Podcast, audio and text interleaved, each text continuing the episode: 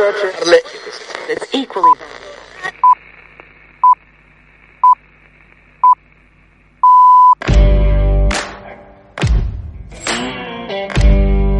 Yo soy tu padre.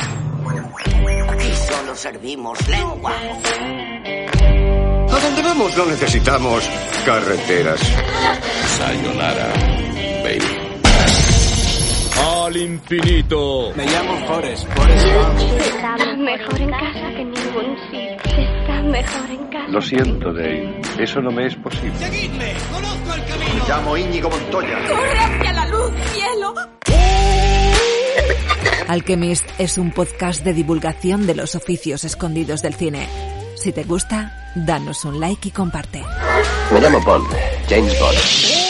¡Adiós, Pongo, por Si tomas la roja te quedarás en el país de las maravillas.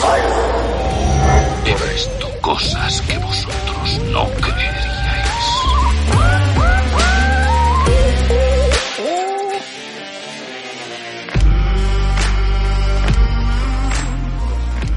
Buenos días, buenas tardes o buenas noches y bienvenidos a Alchemist, el primer programa de podcast en español sobre el cine narrado por sus profesionales, los alquimistas, que te muestra el cine desde dentro, desde sus tripas, donde te contamos la cantidad de profesionales españoles de primer nivel que han formado parte de los equipos técnicos de grandes superproducciones, esas que luego disfrutas en la gran pantalla o bien sentado en tu sofá.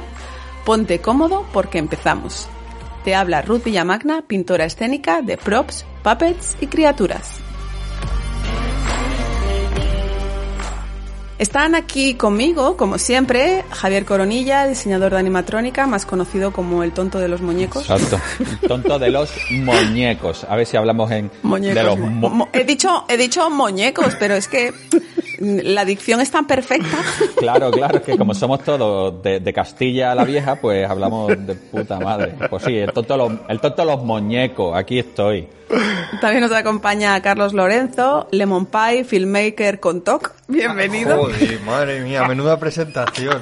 Hasta, hasta mi hija me llama filmmaker, ¿te lo puedes creer? Emma es que Emma es muy crack. Y también nos acompaña eh, Iván Bejarano, pintor y escultor de criaturas y props. Hola Iván, bienvenido. Bueno, esperaba, esperaba mi, mi insulto. Claro, un insulto. colega. Pues es que no me ha salido ninguno, la Venga, verdad. va, tonto los cojones, ya está. Los cojones.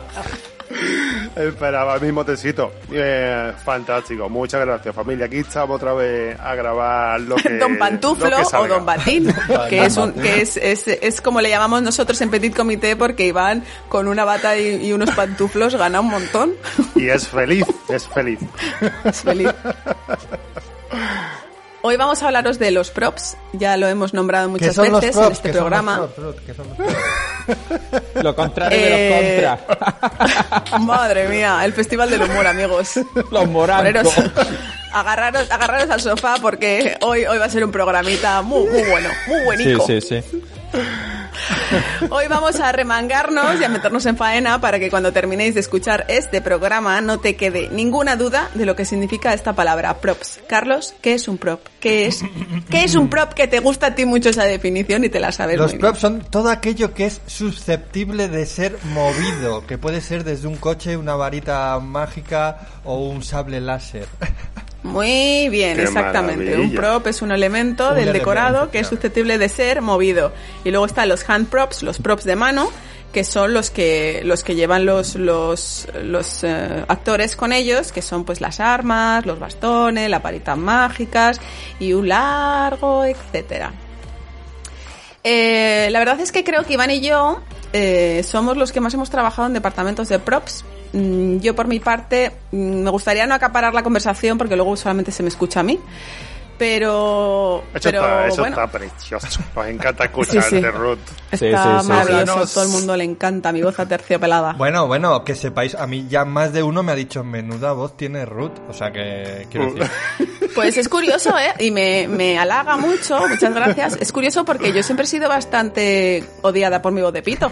¿Ah, sí? Pero odiada, ¿por qué? por ella misma. Bueno, odiada pues por, pues por cualquiera que me escucha, odiada entre comillitas. A mí nadie me odia. ¿Vale? Vale. Los de puta. Eh, tendríamos que empezar explicando un poco cómo funciona un departamento de props. Iván, ¿Qué te parece la idea? Me parece una idea fantástica. ¿Cómo funciona una- un departamento de props? ¿Qué pasa? ¿Que me lo vas a hacer decir a mí? Hombre, no, espérate. Pues no lo sé, yo la verdad es que tengo un esquemita preparado, pero dale tú y yo te y yo añado. Venga, Sí. yo voy contando un poco con mis limitaciones y tú y ustedes añadir, interrumpirme. Con mi Eso, tarita, ¿cuáles son las con mi limitaciones? ¿Limitaciones profesionales o...? O s- psicológicas. Todas, mi- mi- mis limitaciones todas, psicológicas, físicas, eh, profesionales y, y todas. Las de, las de las 7 de la tarde, las limitaciones La de de las las- 7 de la tarde. Pues mira, el próximo podcast te voy a presentar como Iván el limitadito. El taritas. Lo, lo llamaban el taritas. Está guay, ¿no? Me encanta, a ver si con eso saco también una paguita. Iván, Iván primero el limitado. ¿Sabes? Qué buen nombre. Qué buen nombre de rey. A ver, Guillo, empezamos por. A ver, los props empiezan. Para crear un prop, empe- empezamos por el diseño, ¿no? Es por donde. Por donde empezamos en la creación de un prop. Que todo viene, entiendo, más o menos imaginado o pensado por el production designer de turno que toque en la, en la producción, ¿no? En la película. Obviamente, dependiendo del presupuesto, del budget, de la producción de la peli, pues bueno, pues hay más recursos o menos para este grandísimo departamento, ¿no? Que, que puede, con- pues eso, que puede tener muchísima, muchísima gente, muchísimos recursos o, o menos. Entonces, pues, Sí, puede tener, en, en grandes películas puede tener entre 50 y 100 model makers, ¿no? Ya ves, Toma ya. 50 o 100 model makers, tela. Eh, pues eso, yo entiendo que eso, que empezamos por el diseño. Eh, en el diseño, pues, está primero el... Estamos empezando por, los props que, eh, que son susceptibles de construirse, de hacerse en, taller. Porque luego hay otros que vienen directamente de casas de A13 y tal, del que hablamos luego.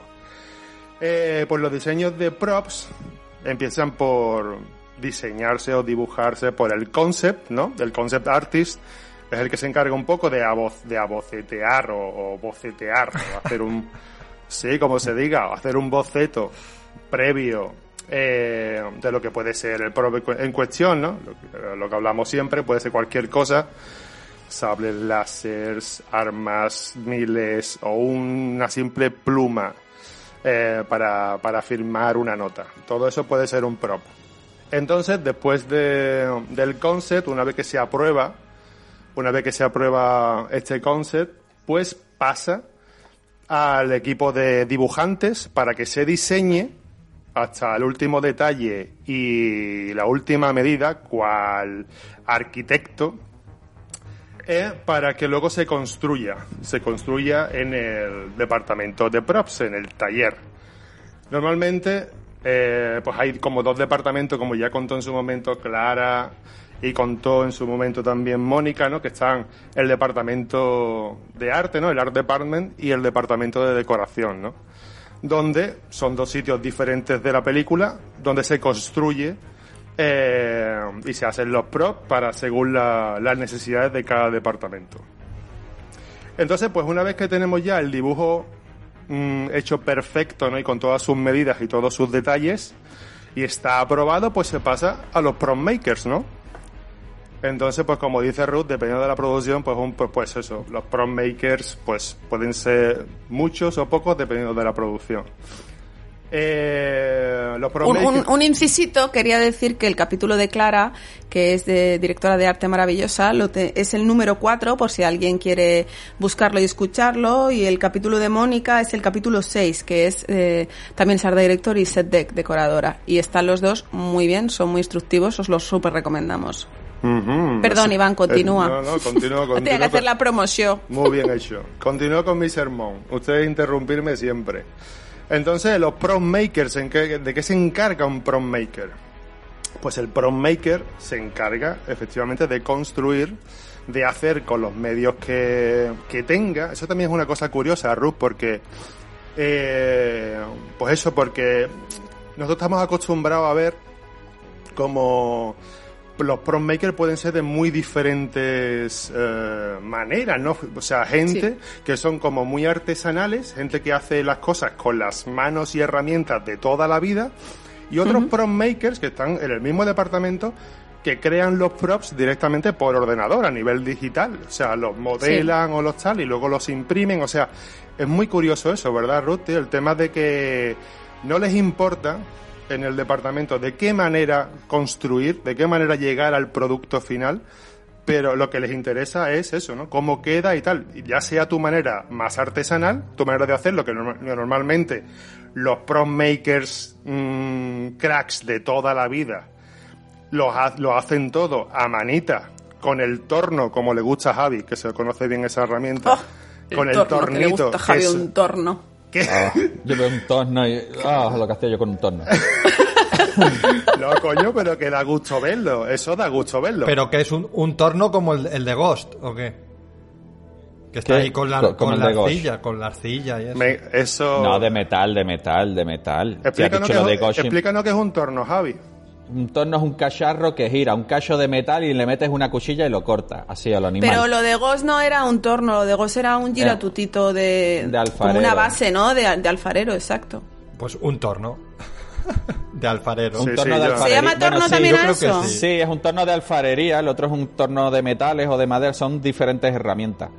Lo que dice Javi es como es como una máquina que, que va de en horizontal de lado a Claro. lado, sí. No, no de arriba abajo. Tiene una zona, una parte que gira, que es el punto, que es donde tú agarras el metal, y otra y otro pincho detrás, que es el contrapunto, que es el que lo aguanta. Entonces con una cuchilla vas comiendo o dejando, bueno, dejando de comer, no, vas comiendo o cortando o lo que tengas que hacer. Básicamente es como se hace un sable láser, hablando de props, con un torno. Este, este Javi sabe de todo, ¿eh? Yo sé de todo. Javi, Javi es un libro abierto.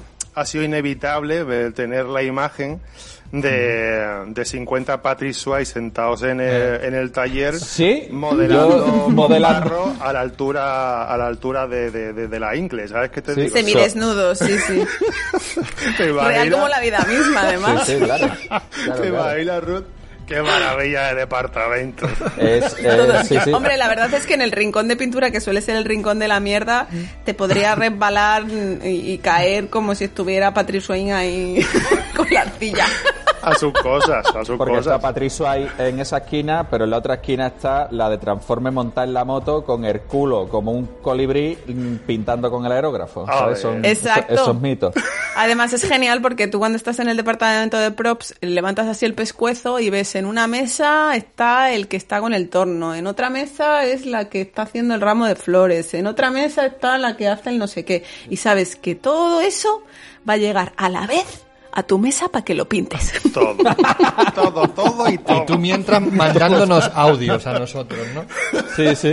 Hombre, claro, yo mientras tomándome un café y, ¿sabes, no? Pues allí tranquilamente. Audios de esos de, de siete minutos. De, eh, Llevándoselo he, muerto. he pensado que para el próximo Alchemist vamos a hablar de...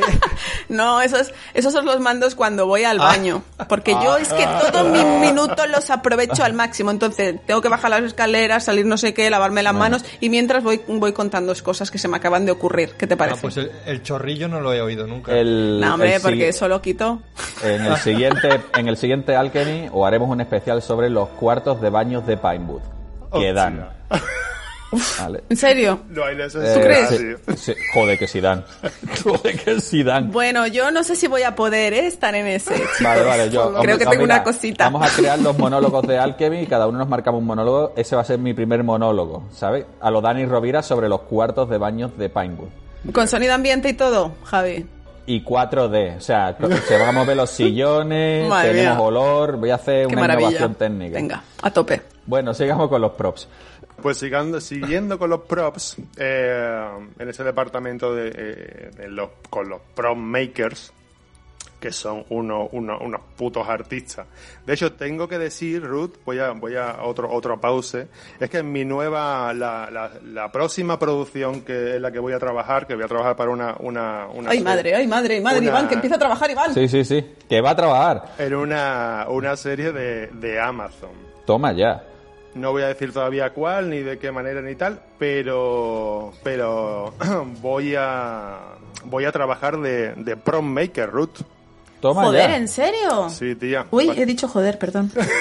¿No? ¿Has dicho en serio? Sí, sí, sí, sí, sí, sí. Estoy súper emocionado.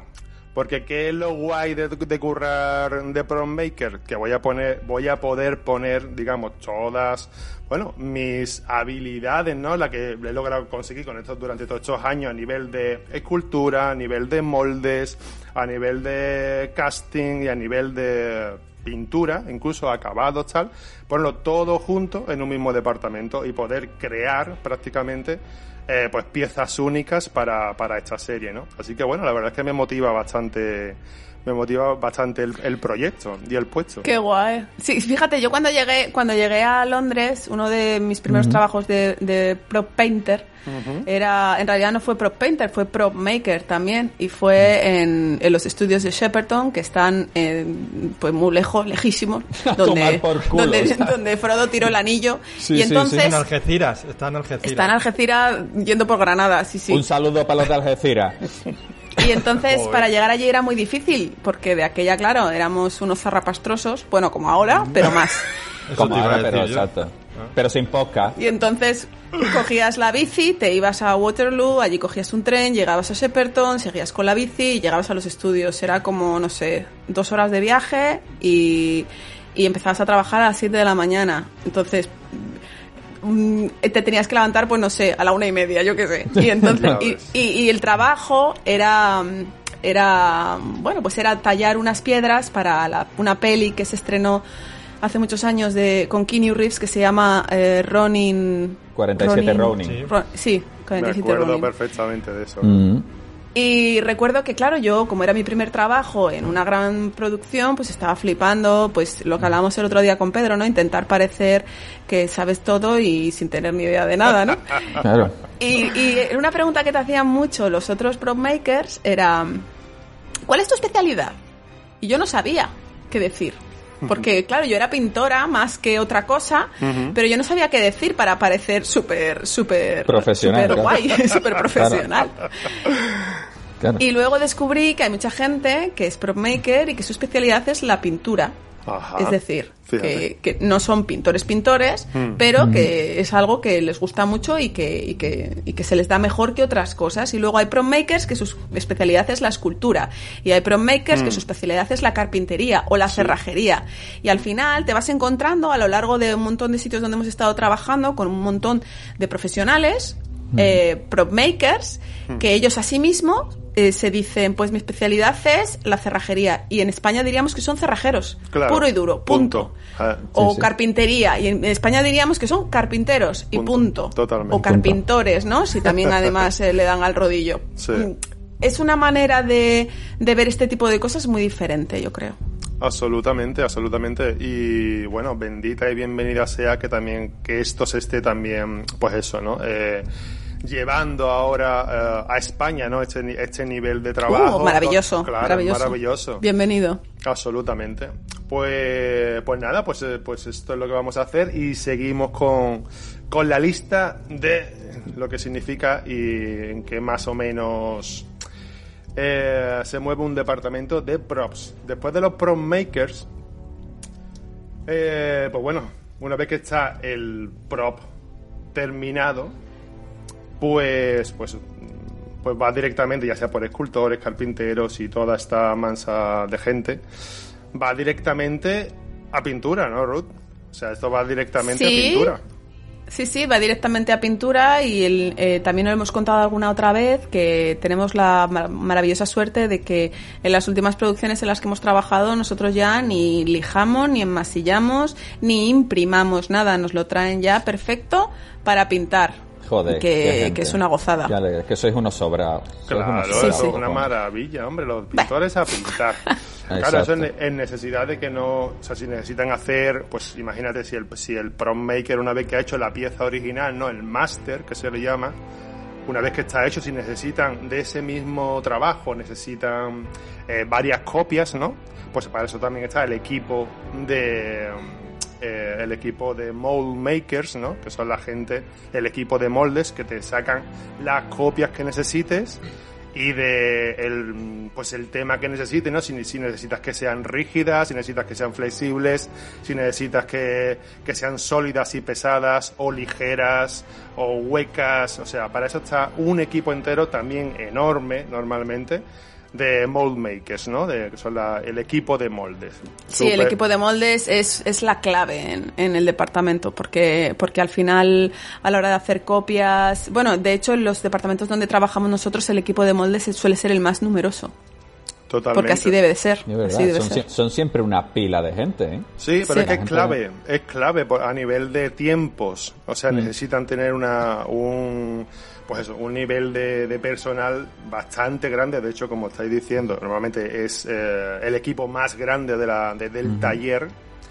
Porque eso, al final, los pintores, para bien o para mal, necesitamos ser muy rápidos cuando hay poco tiempo.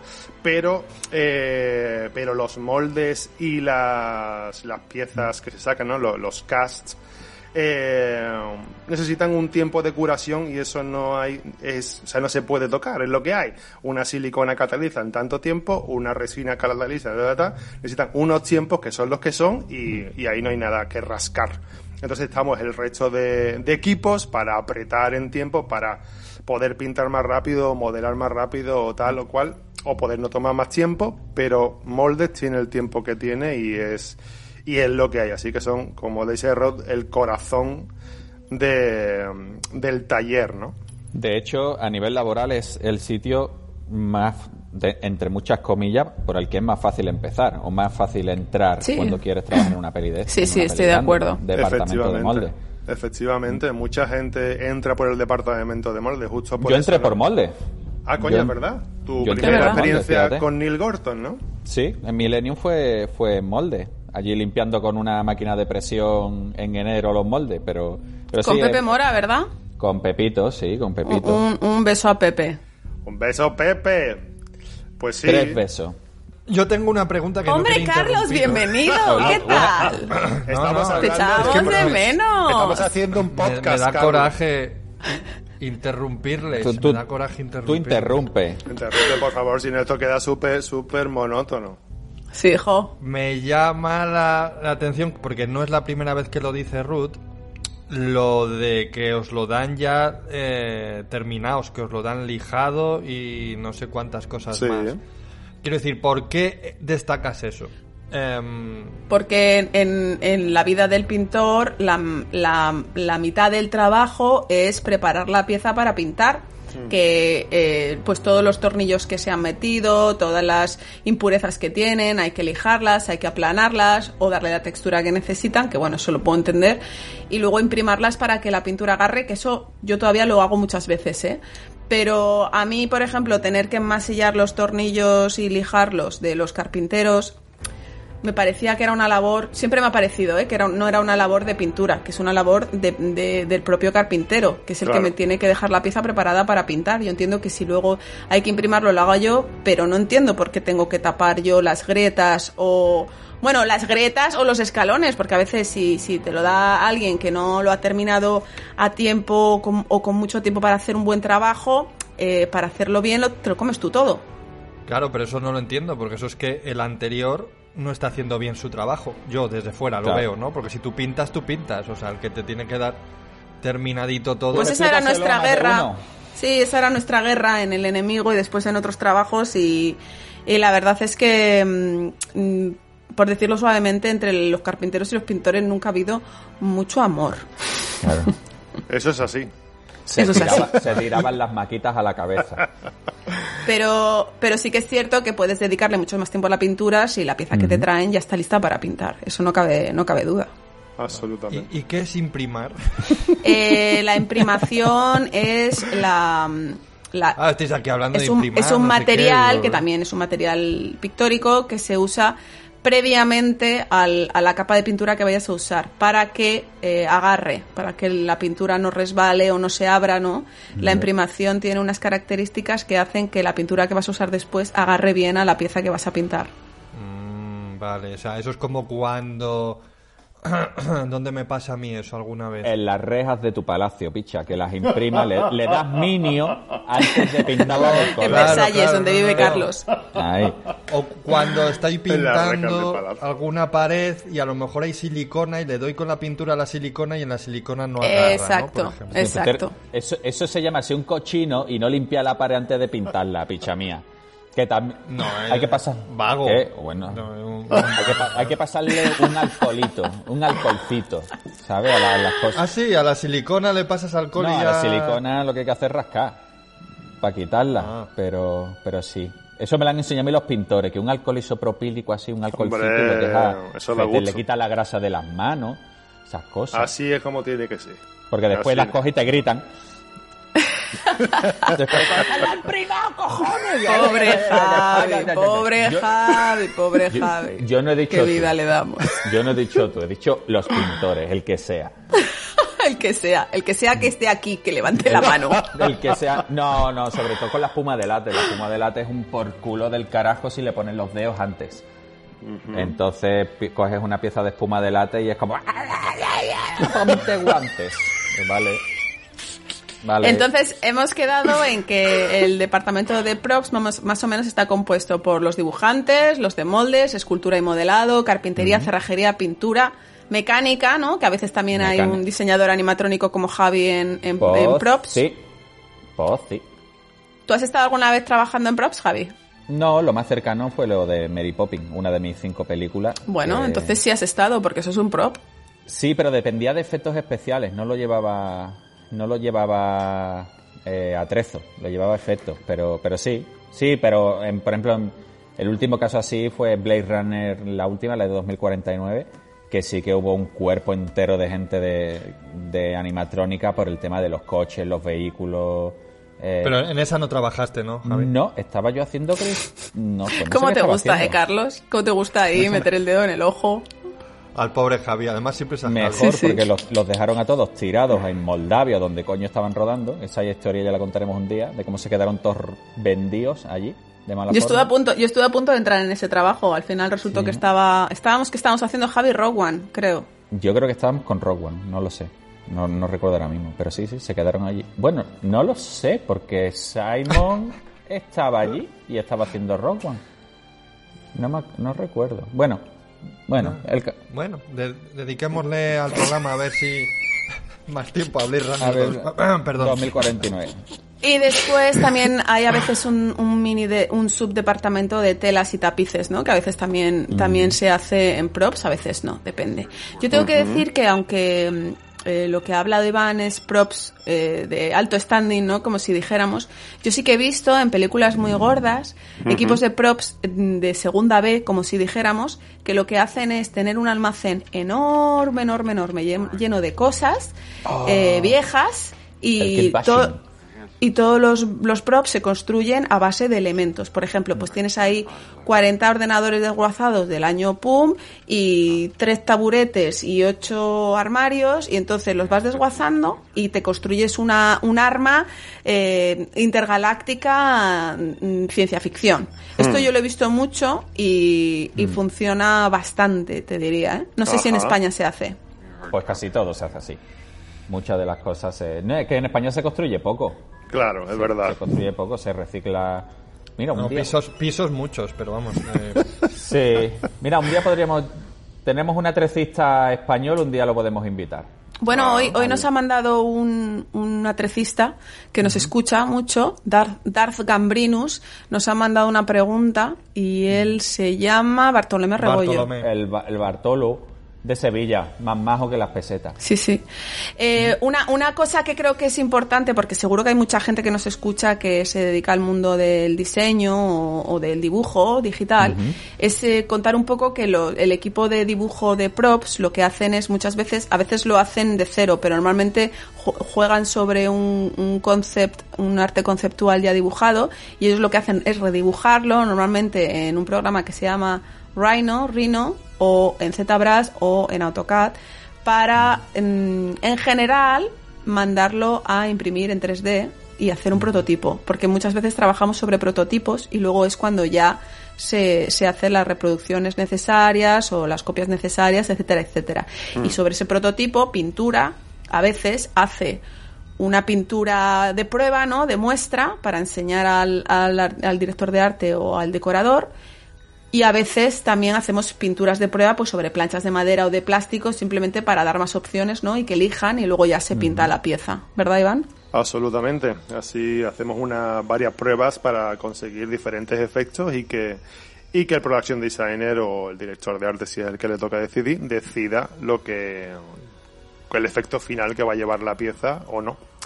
Pero es interesante, Exacto. es interesante, Ruth, hecho que cuenta de lo del tema de los almacenes de prop, que también es algo eh, súper importante, ¿no? Que es verdad que eso ya escapa un poco a nuestro departamento, porque Ruth y yo nos dedicamos a, pues eso, a los main props, a los hand props, los props que se construyen, ¿no? Normalmente. Y luego, pues eso, pasan a ser, pues eso, props de primerísimo plano, o que lleva el actor en la mano, o que, o que trabajan y funcionan, y funcionan con ellos.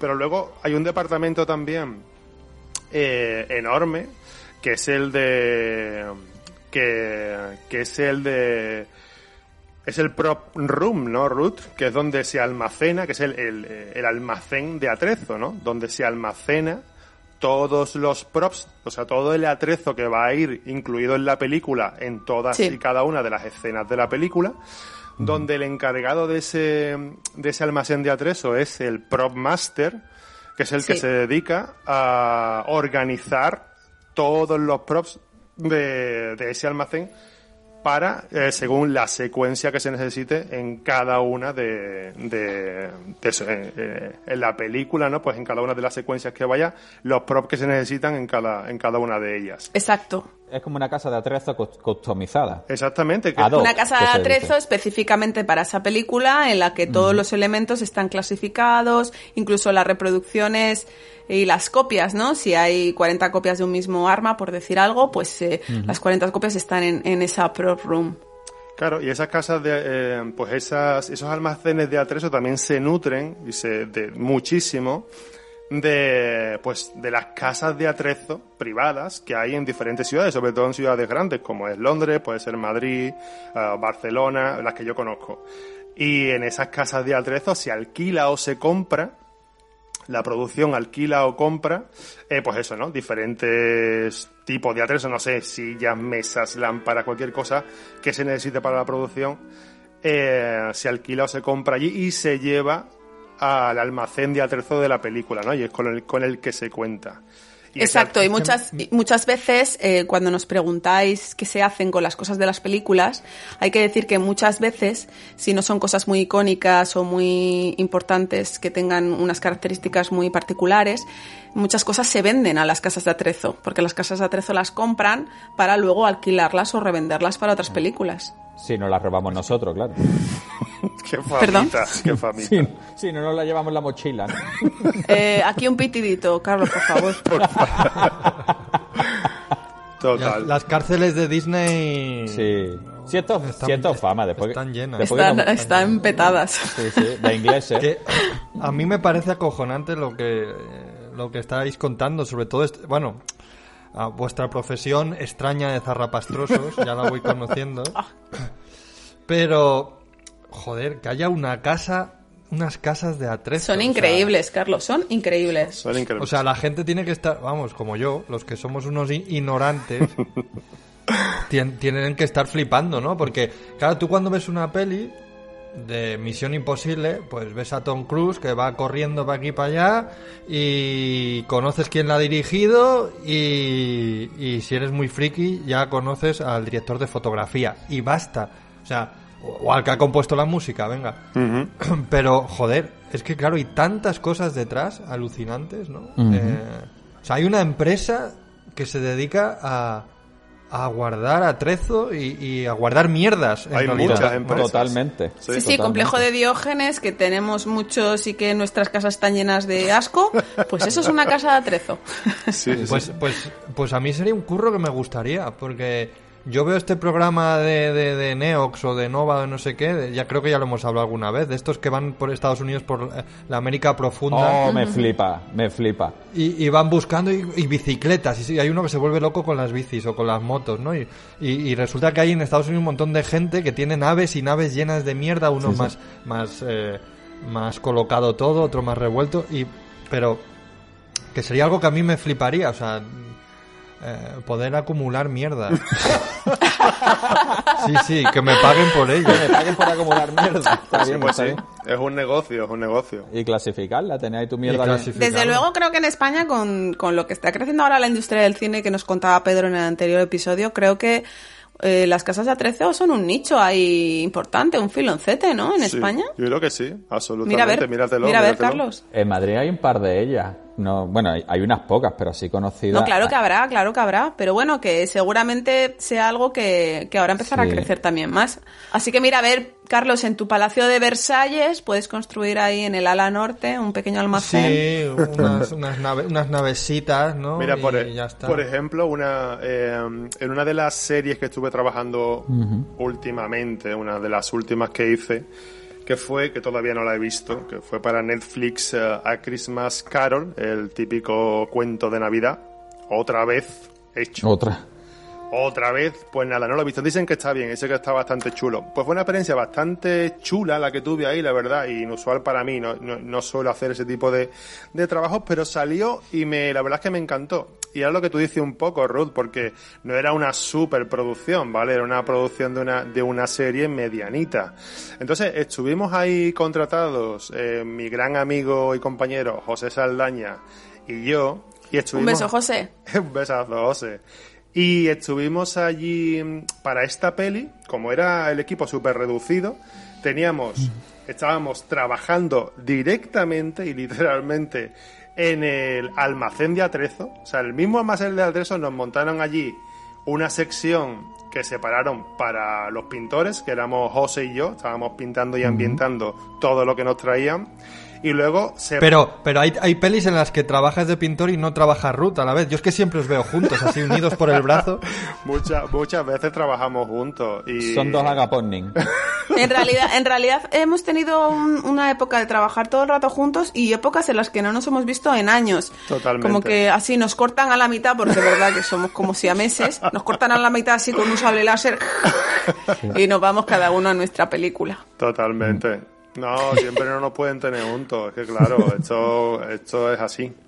Eh, entonces, pues, pues eso, y entonces nos tenían, se- tenían también una, una sección donde tenían a los, a los prop makers que en realidad eran carpinteros a saco, ¿sabes? Porque todo lo que había que hacer de, Era de- carpintería. de pequeña construcción tal, era, era casi sobre todo carpintería tú sabes, una serie, un rollo de época, entonces bueno, pues ese era un poco el rollo. Y fue súper divertido porque claro, pues acostumbrado a hacer cositas súper finas, tal, con el aerógrafo, con el pincelito de un pelo que no, que no te tiemble, no te tiemble el pulso y tal. De repente que lleguen pues a trezos grandes, Sabes que Ruth y yo normalmente no trabajamos ese, ese tipo de atrezo, porque es verdad que normalmente está dividido en las, produ- las producciones grandes, está dividido en dos departamentos, los, los, los, lo- como hemos- hemos hablado aquí muchas veces, los props de mano, ¿no? los hand props o main props, y los props grandes, ¿no? Que puede ser, que te digo yo, una carroza de caballos, puede ser un prop grande. Entonces, pues normalmente son dos departamentos, cada uno se, porque hay pintores que se dedican más y obviamente pues eh, carpinteros, escultores tal, a este tipo de tamaños más grandes y otros pues más finos y más, y más detallistas y más pequeños. Pues tuve la oportunidad de hacer estos props grandes y pintarlos, ambientarlos. eh, y la verdad que fue una gozada porque nos poníamos hasta los ojos de, de, De vino, de vino, ¿no? Aquí en la casa. de mierda. Ah, vale. Nos poníamos hasta los nos ojos. poníamos de el culo allí de Estaba vino. yo pensando, digo, ¿de qué? ¿De qué? ¿De qué? ¿De qué? Pues poníamos, salíamos, salíamos José y yo todos los días de, de Nogalina hasta, Hasta los lo- ojos, ¿sabes qué te Fíjate digo? tú, chupando nogalina. Absolutamente, pero lo pasamos súper bien. Y además hicimos cosas, Ruth, como por ejemplo, claro, son este tipo de cosas que normalmente piensas que, que ya están hechas, ¿no? Tú las ves en el decorado, las ves en, en la cámara y parece que ya están hechas, ¿no? Como por ejemplo el tema de envejecer telas. Es una cosa súper curiosa porque yo no había hecho jamás, ¿no? Entonces nos dieron como unos eh, sillones y tresillos, tal, cortinas de época que cuestan una fortuna. ¿Sabes? Pues no, ¿qué te digo yo? Yo qué sé, mil Y euros que, el pesan, metro. y que pesan como un dinosaurio. Claro, pues nos las traen, tío, para que las destrocemos, básicamente, y parezcan que son súper viejas, que parecen tan corroídas por el tiempo, por tal, no sé qué. Entonces, pues, pues, pues ese tipo de trabajos que no suelo hacer y estuve haciendo para esta, para esta serie de Christmas Carol y, y lo disfruté un montón. Es algo muy diferente trabajar en, un- en una producción así, pues bueno, pues eso, mediana, pero también se disfruta, se disfruta muchísimo. Luego también hay muchas veces que el departamento de props se cruza con el departamento de criaturas, ¿verdad, Javi? Sí, pues, bueno, sol- solemos trabajar mucho juntos porque eh, cuando, bueno, no, s- no desde el principio, pero sí que cuando vamos haciendo lo que alguna vez hemos hablado, los fittings, eh, los fittings, para el que no lo haya escuchado antes, pues son pruebas de entre, inter, joder, interdepartamentales. ¿Vale? Que básicamente quedamos un día y va a vestuario con lo que haya hecho hasta el momento del vestuario del, del personaje, nosotros con la animatrónica, viene props, le pone el arma y entonces se van haciendo pruebas de, de conjunto. Y ya os digo, nosotros funcionamos mucho con props, pues, pues por- porque al fin y al cabo es todo lo que porta nuestro personaje, bien por, bien por construcción, bien por look o bien por simplemente cuánto pesa, pues nosotros necesitamos saberlo. A mí me ha pasado alguna vez de, de fabricar unas manos animatrónicas para un personaje y después llegarme a trezo con el arma y decir, si, si pesa 200 millones de kilos. O sea, esto no lo puede coger el personaje. Y de, esa, de esas muchas, ¿no? Tener que modificar cosas porque lleva unas gafas o porque tal. La verdad es que, bueno, y, y es una colaboración chula. Incluso a veces las criaturas llevan, llevan cosas integradas en la piel o lo que sea que lo, que lo hace, lo hace Props. No lo hacemos nosotros. Fíjate, yo estaba pensando en una vez, en el episodio 7, que tuve que pintar una especie de, mm, de trineo que lleva, que, que estaba, era como un cacho de nave espacial, ¿no? Que se había Sí. reciclado como un trineo. Digo trineo porque no sé cómo llamarlo. Era como una especie de, de, de cazo, de cazuela, que arrastraba un- una criatura y que esa, y que esa Ah, cazuela estaba recuerdo. llena de, de, Atenta, atenta que Javi te va a decir el nombre. No, no, no, de- no, no, de- pero de- era, era en Yaku. No, era en Yaku al principio, sí, sí. Era en Yaku, era un personaje que no llevaba cabeza o algo así, era como un robot enorme que tenía el torso al descubierto y sin cabeza, y entonces arrastraba una especie de trineo que estaba lleno de robots eh, R2D2. Que, esa, que esos Viejos. R2D2 de, de background no eran piezas nuestras, eran del departamento de props B que está hablando, que hablaba que Exacto, antes Ruth, exacto. Que, que pueden ser ensaladeras del Ikea. Sí, Vale. claro, a eso me refiero con los props de serie B, ¿no? Que al final lo único que haces es nutrirte de cosas que ya existen, reciclarlas, coger de aquí y allá y hacer cosas eh, que con una buena mano de pintura parecen Sí, sí. algo muy diferente. A mí ese departamento, bueno, ese departamento, eso- esos almacenes que tienen ellos para, para reciclar cosas, a mí me flipan, porque en Inglaterra, al contrario que en España, es muy fácil hacerte con cosas, con, con restos militares. En- entonces, más de una vez hemos estado allí y aparecen... Define, define restos militares, por favor, Javi. Sí, bueno, no, no son balas, pero Napal. son- claro, napal, eh, ¿qué te digo yo? Aluminio, Grisú. ¿no? Armamento de aluminio, prohibido por la ONU, esas cosas. No, son pues piezas, por ejemplo, de aviones, de helicópteros, de tanques, y, y a mí que me flipan los aviones, vas por ahí, coño, la turbina de un no sé qué. Pasan, por ejemplo, en Star Wars, ¿no? Hay muchas hay muchas piezas en los hangares de las naves y tal que son motores de avión de verdad, que se atrezan un poco y tal, y, y hay auténticas chuladas. Madre mía, chulas. qué friki es este muchacho. Y ahí, Bueno, y ahí sí te alucinas, digo yo- ¿eh? y ahí sí te digo yo que ahí sí voy robando, ¿vale? No, no me lo, no me lo llevo a casa, pero me lo llevo al departamento para ponerlo en mi mesa, ¿no? Yo en la, en la, en- me he tirado media, media saga que en mi mesa había un tro, pues eh, la de- las palas de una turbina que las había saga, había pasado ¿Media por- saga de qué? ¿Media saga media de qué? saga de, de- del pollito inglés. De- el pollito, el episodio 7, el pollito inglés. De, de Fast and the De Furious. Fast and the Furious, sí, de mis cinco películas, pues tres. ¿Sabes? Mis cinco películas, pues Cuatro. No, no, es que no, no sabía que habías trabajado en Star Wars. Sí, alguna vez. A ti te, tú, tú te salvas porque no nos conocemos en persona. El día que te vea no te voy a dar ni buenos días, te voy a reventar la boca de una hostia, ¿sabes? A collejas, Sí, ¿no? sí, le de bimba, le voy a dejar todo el cartón colorado. ¿Sabes? De, un- de un- de una hostia. Te va a crecer el pelo, pues para atrás. De la que te Ojalá. Por, por la nuca te va a crecer pelo. Me gusta, me ha gustado esa frase, te va a crecer el pelo. Yo me quedo con lo positivo. Con lo positivo. Sí. Hostia. qué tío, la caña que me da. Van- nos van a dar por culo un día. Ay, vaya- pobre Javi, No, pobre no, no, no, no, no, Javi. ni. Venga, venga, meterle, meterle el capote, a ver si suelta la falsa de hoy, venga. Es que no hay manera, está el tío súper reprimido. Sí, estoy reprimido, me reprimen. Después me caen audios y la gente me dice cosas feas por el teléfono y por, Por la calle, por las redes. Sí, Te tiran sí. piedras. Me tiran Javi, piedras como, como- como si yo fuera aquí. Dimite. Un día voy a dimitir. Pues Como el día que dimita se van a cagar. Desde aquí tengo que decir que todo lo que se dice en este programa es culpa de Javi. Totalmente. Hombre, eso lo sabe Sí, todo el mundo. Escribe Es los guiones y nos mueve las bocas. Exacto. Eso es. O- os convierto en muñeco. ¿sabes? Soy mi muñeco. Sí, hombre, no. Un besito para toda esa gente que, Que te quiere. me quiere y me escribe. Que siga, ya se me ha ido. Sigamos. No, no, que tienes en, el, en, el- en tu, en tu escritorio, en tu mesita de la saga, tenías ahí unas turbinas y unas Sí, movidas que me las había, que las- me las había tangado de, de atrezo. Y yo estaba diciendo que creo que tenemos algún oyente que también es bastante flipado de los aviones y estos comentarios le van a gustar mucho. Carlos, no solo, no solo a Javi, ¿ves? Y es que el mundo del friquismo no tiene límites. Claro. No, no, yo, yo tengo un amigo, yo tengo un amigo, Nacho, de, de, de Valencia, que, que el tío, o sea, trabaja en un banco, no tiene nada que ver.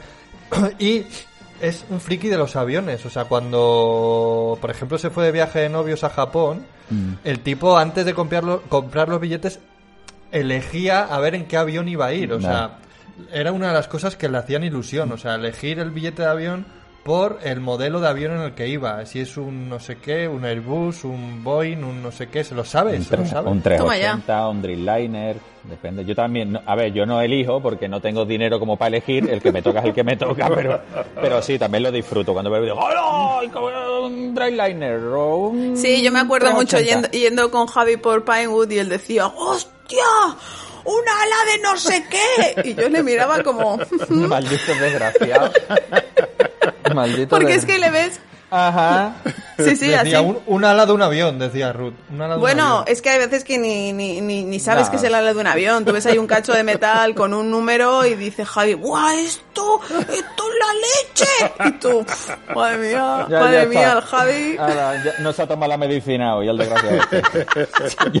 Otro día que no toma la medicina. Hay que decir que muchas veces también el departamento de props se cruza con construcción. Por ejemplo, yo recuerdo que en el halcón milenario, en la parte interior del- de la nave, Mi, mi, mi, mi. El halcón milenario. Cuando estuve en el halcón milenario pintando y haciendo cositas. Ya sale. ¡Sobrao, sobrao! Sobrado. ¿eh? Mientras vosotros estabais en vuestra No, casa no, no, eh, o sea- viendo, viendo salvados, yo estaba pintando. o sea, no lo estáis viendo, pero Carlos está acariciando a su gato, ¿vale? Y yo estoy pensando, le debería de pegar un zarpazo en las pelotas, ¿sabes? Ga- gato ataca, ¿sabes? Métele ahí una hostia bien dada. Mata, mata. Ah, Me mata, encanta, me gato, encanta, mata. me encanta que Carlos, que Carlos haya vuelto, me encanta. Que sí, sí. A ha- mí ha también, porque creí que se había quedado dormido o había muerto, no sé. Sí, sí. Entonces, en el halcón milenario, la parte interior de todo el halcón milenario la pintó construcción, los pintores de construcción, los de brocha gorda, que los hay muy buenos también, te digo, aunque brocha Ya te gorda sea un poquito despectivo. Y luego está la parte de la cabina donde conducían los pues Han Solo y, y sus Pilotaban, secuaces pilotaban. Pilotaban. Pilotaban. Mira, no en realidad eso no se movía, así que lo cortaría. piedra, ¿no? Es de Yo que estamos flipando, nos pilotaban, Claro. pero que le- pilotaban y que pilotaban. No le quitéis las magias a, a la magia del cine a los niños. que Venga, que sí, pilotaban. Pilotaban. Mis disculpas a todos los, los puristas. Y ahora Pilotaban. me vas a decir, ya me vas a decir que Chihuahua que era un tío con una, una cabeza de mentira puesta. ¿no? Claro. No, era un mono, era un mono Era- era con un una mono- cabeza.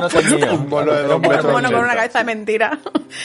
Bueno, pues eso, que, que la parte del, del- de la cabina, donde los, los actores pilotan la nave de mentira, pues ahí es donde los pintores de props pintábamos ese interior, porque era un elemento susceptible de... ¿Carlos? De ser movido. Muy bien. Pero ¿y a dónde lo movían? Si eso tiene que ser muy tocho, ¿no? Eh, a no, donde no hiciera está- falta. no es tan grande, en, la- en especial la cabina, pero sí que se hizo para poder separarla del resto del interior del halcón milenario y poderla llevar a diferentes lugares. Incluso se construye como una especie de, de plataforma, ¿no, Javi? Para poder moverla. Un gimbal.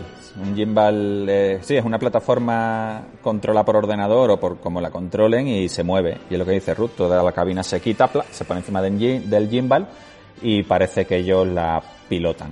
Pero es de mentira, no se mueve. Exacto. Y en general, en los departamentos de props hay que decir que se piensan las cosas, eh, si volvemos al, al concepto de props más pequeñitos, para que no pesen. ¿Por qué? Y también para que duren lo justo. No, no, constru- no se construyen cosas eh, como, pues, pues para que duren para siempre, ¿no? Eh, para que los tiempos de, de secado cuadren, para que se termine a tiempo y, y para que aguante el rodaje de la película y puntos. Vamos, que todo es de mentira. Eh, y se piensa para se piensan que no pesen, pues porque muchas veces en las escenas de acción, sobre todo los propios de mano, eh, necesitas que, que muchas veces que sean blanditos, que no que no hagan daño y que si se caen no se rompan, ¿no? Por ejemplo, en, el- en los todos los extras de los Stormtroopers y del y de los rebeldes en Star Wars todos llevan armas de manos que son de goma porque porque si se caen no se van a romper es muy importante eso y, y, y bueno y se pintan pues como puedes porque la goma y, y la espuma so- es mucho más difícil de pintar verdad Iván Sí, es un coñazo, de hecho. Eh, Eso os iba a decir, que, Exactamente. que siempre os escucho, siempre os escucho berrear de lo, de lo flexible. Son, Obviamente, pero porque, claro, es un, conlleva, es, es lo que estaba diciendo antes Carlos, ¿no? Y, y es lo que nos encanta transmitiros aquí, ¿no? El millón, mira, Rose nos está enseñando que se va a abrir una estela. mira voy, voy a sonorizarla Ahí, ahí, ahí, venga. Ole, Toma. Hay un podcast que se pasa en el rato abriendo cervezas. Hombre, ¿sabes? nu- nuestros grandes de carnes de videoclub. Que Carne echo- de videoclub, ¿no? Echo de menos esa, esas laticas, un beso a los de carne de videoclub chicos Un beso, sois familia. unos cracks Que os jodan. el Javi siempre haciendo amigos Pero bueno, lo que decía era que que pues eso que nos encanta contar, coño, de que tantos putos detalles, tanto detalle, tanta cosa que, claro, para que todo quede de puta madre y nadie note que eso es lo bonito, que al final nadie sabe cómo se hacen las cosas porque no lo notáis, eso es lo bonito, eso es lo bonito, esa es la magia, que no, que no se nota. Bravo. No se nota que la piedra es de goma y por lo tanto no le abrimos la cabeza a Tom Cruise, por ejemplo. Esta, pues es el detallico, ese es el detallico. Entonces, pues sí, como dice Ruth, es un, es un dolor en el culo eh, el tema de que, pues claro, normalmente haces los props que toquen, ¿no? Lo que sea, te lo hacen rígido, o sea, pues de material rígido, pues utilizas un tipo, en esta, para hacer el acabado en este caso, un tipo de materiales de pinturas para dar ese acabado, y de repente dan el mismo prop, la misma historia, en blandito en silicona, en goma espuma, en espuma de latte, en, lo, en silifoam, que está muy de moda. Por lo que Por sea. lo que sea. oye el silifoam ¿qué es el silifoam? no me acuerdo ¿eso existe? Ya, eh, comenta cuál es, cuál es el programa donde lo hablamos. No vamos a... búscalo, búscalo, Voy a Ruth. buscarlo. y en día. el, el episodio 2... Que la gente que llega de pronto a este podcast no tiene por qué haber escuchado todos los demás y no, no se enteran de los running gags. Yo se lo explico. El silifoam es un material muy bueno que vale para todo y que es muy bueno y que es una mezcla entre sili y foam. Una maravilla, sí, Entre gusto. silly, silly de idiota, de tonto, en inglés o qué. Claro, de, de- de gilipollas. O sea, es espuma de gilipollas. Coges un gilipollas, lo trituras, lo haces merengue y eso es un gilipollas. Y eso pinta muy bien y agarra muy bien. Capítulo Espuma de- 5. Destripando un departamento de criaturas, Ahí amiguitos. está, ahí hablamos del silifoam. No hagáis caso a estos desgraciados. No. Pues Nunca. efectivamente, efectivamente, cuando toca hacer exactamente el mismo acabado, imagínate otra vez este, este pros que nos encanta, un buen sable láser gordo, por Bueno. ejemplo, o el, el martillo de Thor, o lo que toque.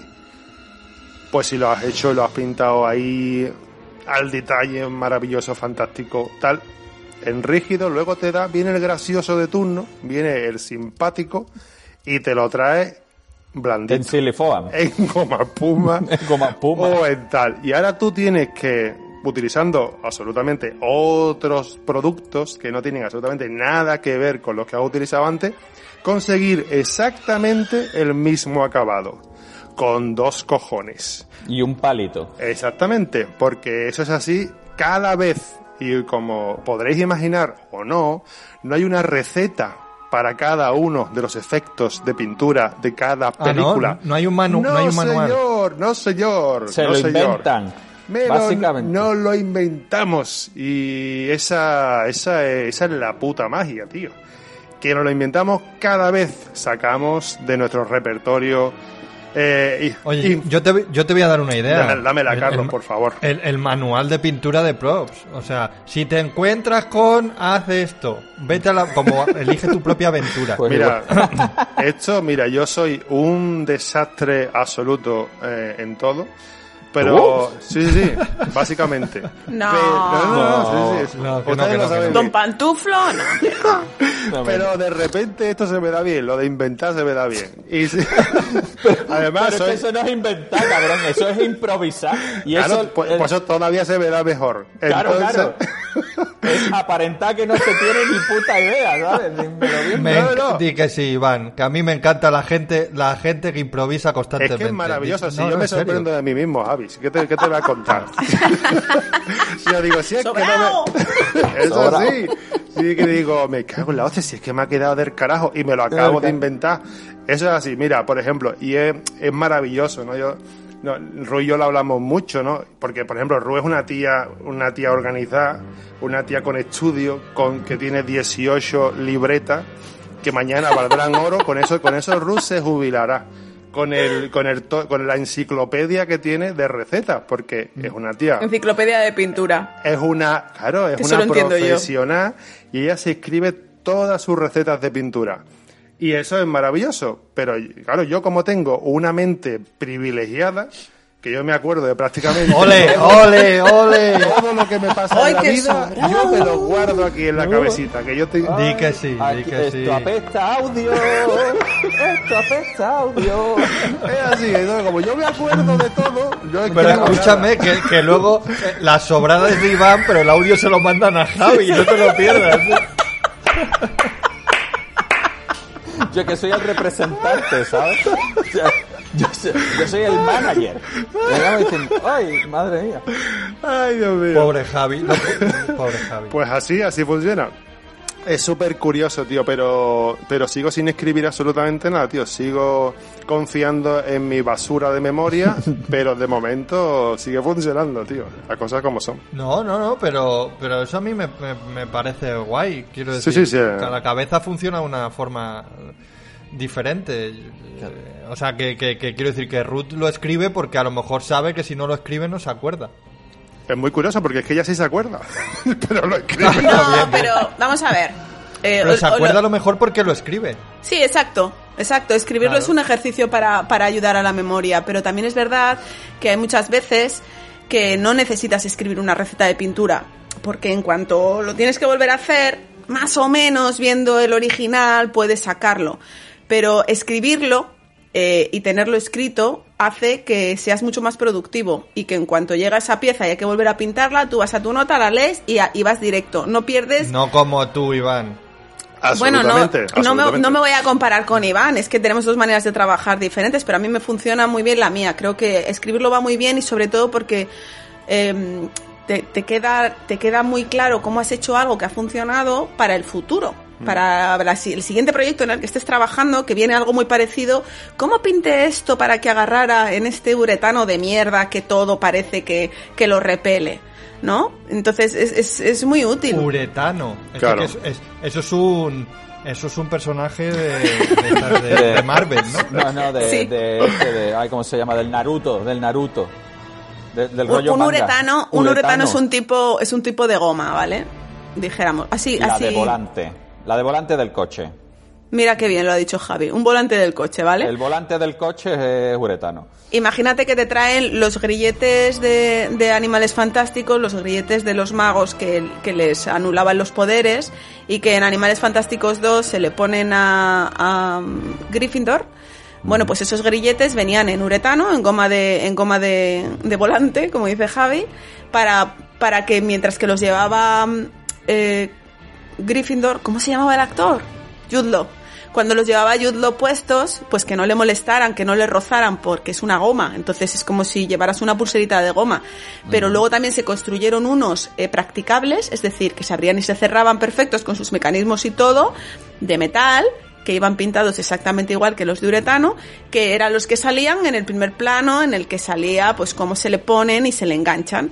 Entonces, ese es un ejemplo muy claro de por qué se hacen varias copias, porque a veces se hacen blando y porque a veces se hacen duro, ¿no?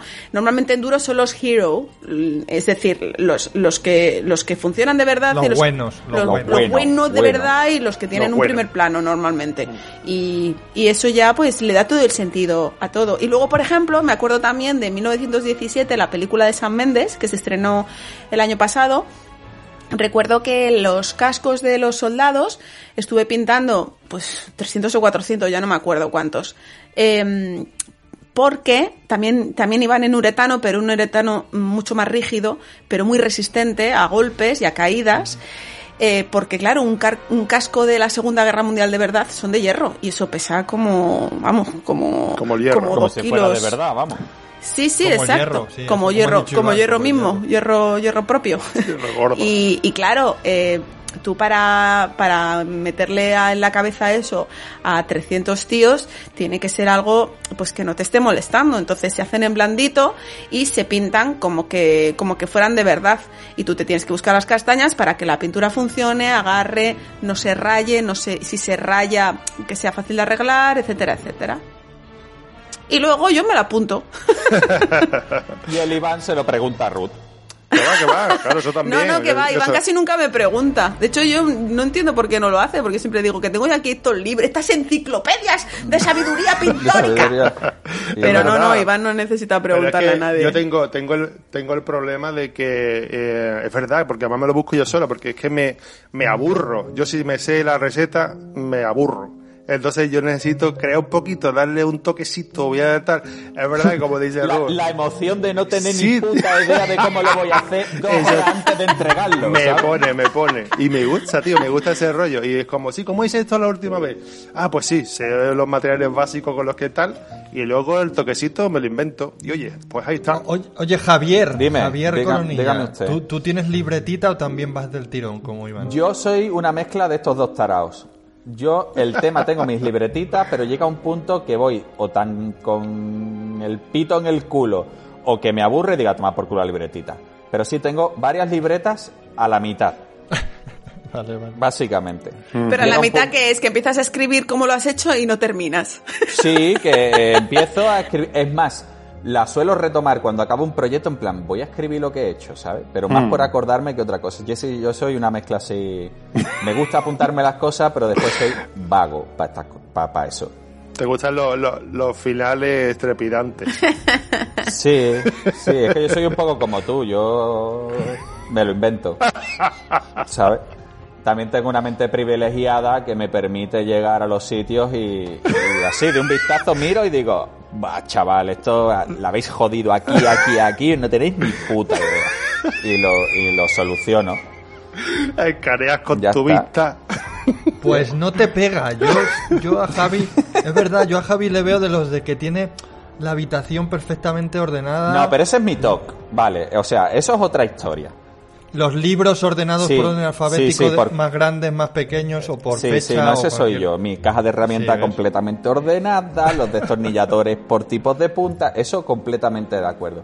Pero para otras cosas soy un, soy un poco desastre, ya te digo, yo soy lo peor de, de mi padre con lo peor de mi madre. Después salió mi hermano que se llevó lo bueno de mi madre y lo bueno de mi padre, pero tú piensas, yo siempre le digo a mi padre, a ver papá, si yo fui el espermatozoide más listo, piensa el que llegó al óvulo, ¿cómo era el más tonto, vale?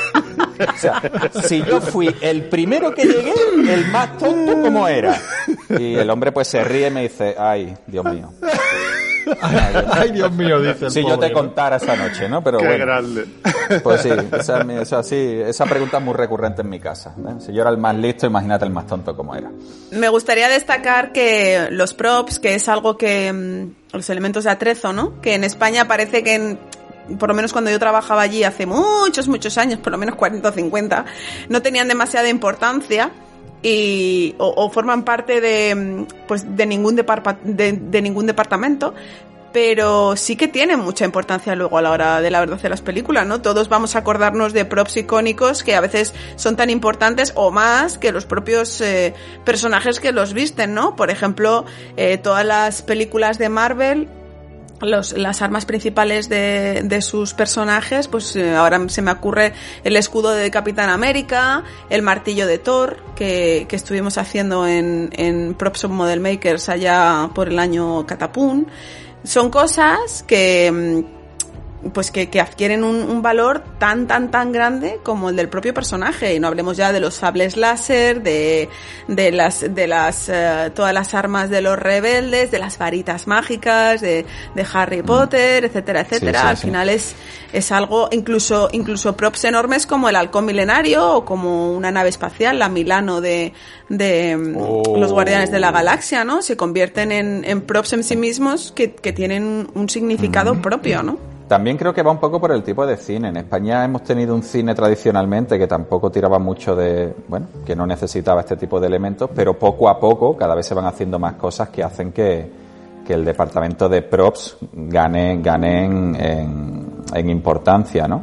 Yo digo. Incluso creo- aquí en Reino Unido, creo que hasta hace unos años no tenían demasiada importancia y están cobrando importancia eh, de, Sí. un, de 10 años para acá, porque lo ves sobre todo en las condiciones de trabajo, ¿no? Que todavía hay mucho que, que guerrear y que pelear.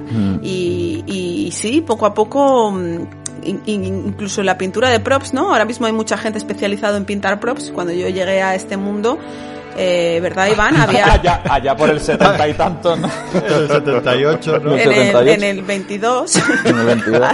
no había demasiada gente que, que, que pintara props, ¿no? Eh, los pintores de props eran pintores de construcción que eran un poquito mejores y bueno, pues eh, se dedicaban luego a props que es un poquito más liberado a nivel físico.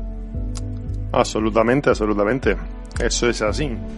Y bueno, de hecho, bueno, por eso, por eso, por eso estamos rifaos, Ruth, por eso estamos rifaos. Bueno, Varga, tampoco te flipes. Varga la modestia. Ya sabes tú que en este, en este hoy, ¿eh? podcast de modestia Madre vamos mía. sobraos. Sí, sí, Así sí. que sí, pero es verdad, una vez que yo por eso es una de las cosas que reivindico tanto, ¿no? El tema de, de la especialización, ¿no? Que coño, pues claro, yo después de ver las cosas que hace la gente cuando se dedica exclusivamente a algo concreto, el nivel de calidad obviamente siempre va a ser superior al que, pues eso, tiene que hacer una tarea completa, ¿no? Que, que requiere varios departamentos. Entonces, pues sí, pues, pues por eso, por eso es tan, eh, tan bonito, de alguna manera, que aquí le pongamos nombre y contemos cómo se hace, de dónde viene y pues eso, la importancia que tienen, esto como estás diciendo tú, ¿no, Ruth? El tema de que hay props incluso más grandes o más eh, icónicos que los mismos personajes, ¿no? O, o de igual manera. Entonces, Sí. por eso, creo que si además, eh, pues eso, contamos de dónde vienen, cómo se hacen, y pues, pues bueno, ayudamos a que estos departamentos y esta eh, y bueno, y nuestras profesiones pues cobren más importancia, ¿no? Y se, se, se den a conocer a, al que no las conozca. a- Que es, de, que, que es de lo que trata Alchemist, no de decir que tenemos la picha más larga que nadie. Bueno, que también. Mira, eso me viene bien. Me, me- claro, ¿Cómo que me- me también? he apuntado. ¿Cómo que me apuntado- pizzas. sí, de, de modestia, de modestia. La, la Me modestia la tenemos larga, ¿no? Sí, me he apuntado aquí dos cosas que quería comentar. Una es con respecto a la modestia, que, que según antes Iván decía que, que él se sorprendía de lo bueno que era a veces, debo, sí, debo decir que, que, que aunque yo suelo ser muy modesto, en mi foro interno me pasa muchas veces. Yo estoy editando y, y termino de editar algo, o sea, no una pieza entera, sino digamos una secuencia, una historia, una algo. Y digo, joder, qué bueno soy, ¿no? O sea, de, de lo mono. que he Sí, sí, sí, sí. Eh, eh, digo, de lo que he partido y al final lo que ha salido. o sea, me absolutamente, sorprende. absolutamente. Y esta es la bobada y ahora viene la, la cuestión importante. A vosotros cuando os dan un prop para pintar, que ya puede ser el halcón milenario o, Mi, mi, mi, o una mierda como Por cierto, Ruth, ¿cuá- ¿cuántas varitas has podido pintar? No muchas, porque en, el- no muchas. en, en- No lo puedo decir todavía. Vale, en una peli que estás trabajando ahora, pero Está en general... ello, está en ello. No, no puedo contártelo todavía. Vale, vale. Y eh, eso, ¿qué, ¿qué instrucciones os dan? O sea, ¿os dan un casco o- y vosotros os buscáis las referencias o, o- o os dan un sable láser o lo que sea y os dicen, no, no, pero es que esto tiene que ser, tiene que parecer, o sea, ¿qué, qué, qué instrucciones os dan? Mira, y esto es una varita mágica que ha pintado Emma. por ¡Ay, qué bonito! vale. Me encanta. ¡Contratada! Bueno, eso, con- contestad. Malditos. ¿Qué, qué, qué instrucciones os dan o qué os Iván, dicen, que o- yo hablo mucho. Eh, ¿Qué instrucciones nos dan a la hora de... Si os dan alguna de pintar. Eh, de pintar no, un prop. A nosotros instrucciones no nos dan ninguna de pintar nada. Ninguna. Eso, No. no. no, eso es absurdo, que nos den instrucciones de, de pintar. Nos pueden dar instrucciones de, simplemente eso, te dan, pues te pueden dar referencias, te pueden contar Bueno, un eso, poco. a eso- a eso exactamente. a eso voy. De cómo, de cómo quieren el, el, eh, el acabado, el producto final, ¿no? Y eso, pues te pueden traer referencias, te pueden explicar, te pueden traer fotos, te pueden llevar a un cacharro y decirte, ¿cómo esto? O mil cosas, depende de quién te toque, mm, ¿Y, y quién es el que te dice eso? ¿Que quién me dice eso? Pues ¿Qué- bueno, qué? depe- pues depende. A veces Claro, habla- depende claro, mucho. A veces depende, a veces pues te trae, o sea, depende también de la producción o el trato que tengas con uno o con otro. A veces es el director de arte el que viene a tu mesa eh, a contarte, depende de la implicación de, mm, pues eso, ¿no? De, de, de cada departamento. Pues no sé, muchas veces ves eso, directamente el director de arte viene con las referencias tal y se involucra contigo porque le encanta, ¿no? Le encantan los acabados, le encanta que eso quede como ella. Bueno, Iván, ¿tú tuviste a un, a un director de arte trabajando contigo en Men in Black? ¿Puede ser? Bueno, en Benin Black fue Triple Salto Mortal, fue el production designer. Él se- El production designer. Se puso a pintar allí contigo. Absolutamente, eso era así. El production designer de, de Men in Black, era algo súper eh, inu- inusual. Eh, pues sí, él, eh, pues lo que estábamos hablando, él era, pues le encantaba como, pues eso, los acabados que estábamos dando para, para esta película. Y entonces, bueno, pues se emocionaba y se venía conmigo a la mesa. Y ¿cómo haces esto? ¿Y cómo haces lo otro? Déjame ayudarte. Y se ponía conmigo ahí a pintar. Y era, claro, todo- todos mis jefes haciendo corrillo, viendo al production designer pintar conmigo, ¿sabes? Como, ¿en serio? Pues sí, y bueno, por eso lo pasaba pipa el hombre y yo Es también que de es, verlo. es que es súper marciano. Que el production designer, primero que vaya al departamento de props es marciano, pero que encima se ponga a pintar con un pintorzucho, ya ni te cuento. Claro, pues este es el nivel. Zarrapastroso. Claro, claro, este es el nivel. Pues eso, pues cuando se hacen las cosas bien, pues la gente lo agradece. Y eso, pues depende de quién te toque. Lo del production designer es súper raro. Eh, ya que venga el mismo director de arte o la directora de arte y se implique contigo, tampoco es mm, de todos los días eso, pero también se hace. Y bueno, si no, pues el encargado de, tu taller o quien toque, ¿sabes? Normalmente en los, los departamentos de props, igual en en cualquier departamento en estas grandes producciones, está el Head of Department, HOD, que es el jefe del departamento, eh, que normalmente tiene un asistente y luego tiene un coordinador de producción, que es un poco el, el link entre, entre el departamento en concreto, en este caso de props, y la producción, producción, vamos, que lo que hace es labores de producción, y luego hay un buyer, que es el que se encarga de, de comprar todas las cosas, todos los pedidos y de presupuestar. Esto creo que también lo explicó Mónica un poco en, en Set Deck. Sí. ¿En Y, qué y capítulo, ya te digo, Ruth? ¿En qué capítulo? lo tengo que mirar otra vez, en el 6 era. No, creo que era... Ya no me acuerdo. Pero- vale, vale. ¿Siete? ¿Ocho? Por ahí. Y entonces, chicos, hay que ser concretos, por favor. Joder. Venga, yo lo busco. Mónica Alberte. Y esto, y esto es algo que también sucede en el departamento de criaturas, donde trabajó Javi, ¿no? Que hay un buyer, hay un production coordinator, sí, hay sí, un... es, es la estructura, es la estructura básica de, de cada de los departamentos. Producción Exacto. propia, el, el buyer, que en este caso el nuestro es Claire, que es una máquina comprando cosas. Es que es el trabajo soñado, es gastarte decenas de miles de euros que no son tuyos todos los días, ¿sabes? Bueno, Pero- lo que pasa es que ellos también tienen que trabajar con los presupuestos y no veas, Sí. ¿eh? eso también tiene que ser complicado. Sí, Saber sí. cuánto te va a costar algo y hasta dónde puedes llegar y, uf, eso, y con, con el presupuesto que tienes, eh, tiene que ser difícil, ¿eh? Tienes que tener muchas tablas. Sí, cuanto menos paciencia y, y bueno, no, no lo sé, tiene que ser bastante complicado. Yo, Juan, también, nuestro amigo Juan de producción también hace a veces de valle. y el Juanqui, tío- un beso. el A Juanqui le Juanito. tenemos que traer, ¿eh? Sí, sí, sí, sí. A Juan lo traeremos un día. Es pues de los poquitos, ¿no? Que está en producción, que es español, eh, en temas de, de compras y tal. Yo no conozco mucho más. Que conozcamos, creo que sí. ¿No? Seguramente haya más, pero. Haya más, ¿eh? seguramente, pero de, de la Chupipandi no, no hay más gente. Y sí, son trabajos son trabajos que están detrás. O sea, que eso no lo sabe nadie, que hay un tío comprando cada cosa que a ti te hace falta, la persona que está, lo- la gente de concepts que constantemente están modificando cosas porque a esta gente también le ponen la cabeza como un bombo. Claro. Y, y después corre burro todo el departamento, llegan y cambian un sable o una varita, algo, y ya es. Las modelados no sirven para nada, los moldes no sirven para nada, las copias no sirven para nada, la pintura mm, tampoco, ¿vale? Va, va todo, va todo pasando de, va todo en cadena. Pero bueno, Sí, de hecho estaba pensando en que los buyers, ¿no? Los que compran, eh, es curioso, pero es muy importante eh, conocer el departamento en el que trabajas, porque no es lo mismo ser buyer del departamento de criaturas que ser buyer de un departamento completamente distinto, ¿no? Porque los materiales que tienes que usar, saber dónde los tienes que comprar, qué proveedores los venden, etcétera, etcétera. Cada cuánto hay, hay eh, entregas de los proveedores, depende de marcas. Eh, es todo un- una atmósfera que vas aprendiendo conforme, Sí, sí, conforme sí. vas teniendo experiencia. De hecho, nuestro Juanqui está especializado en criaturas y puppets. Departamentos de criaturas y puppets. O sea, es que es increíble. es, es el que nos aguanta a nosotros todas las mamonadas de Juan, me hace falta esto, Juan, me hace falta lo Era otro. el Bayer de Isla de Perros, que, que además es una persona maravillosa y todos le amamos Sí, sí, muchísimo. sí, sí, sí, es Pero Absolutamente.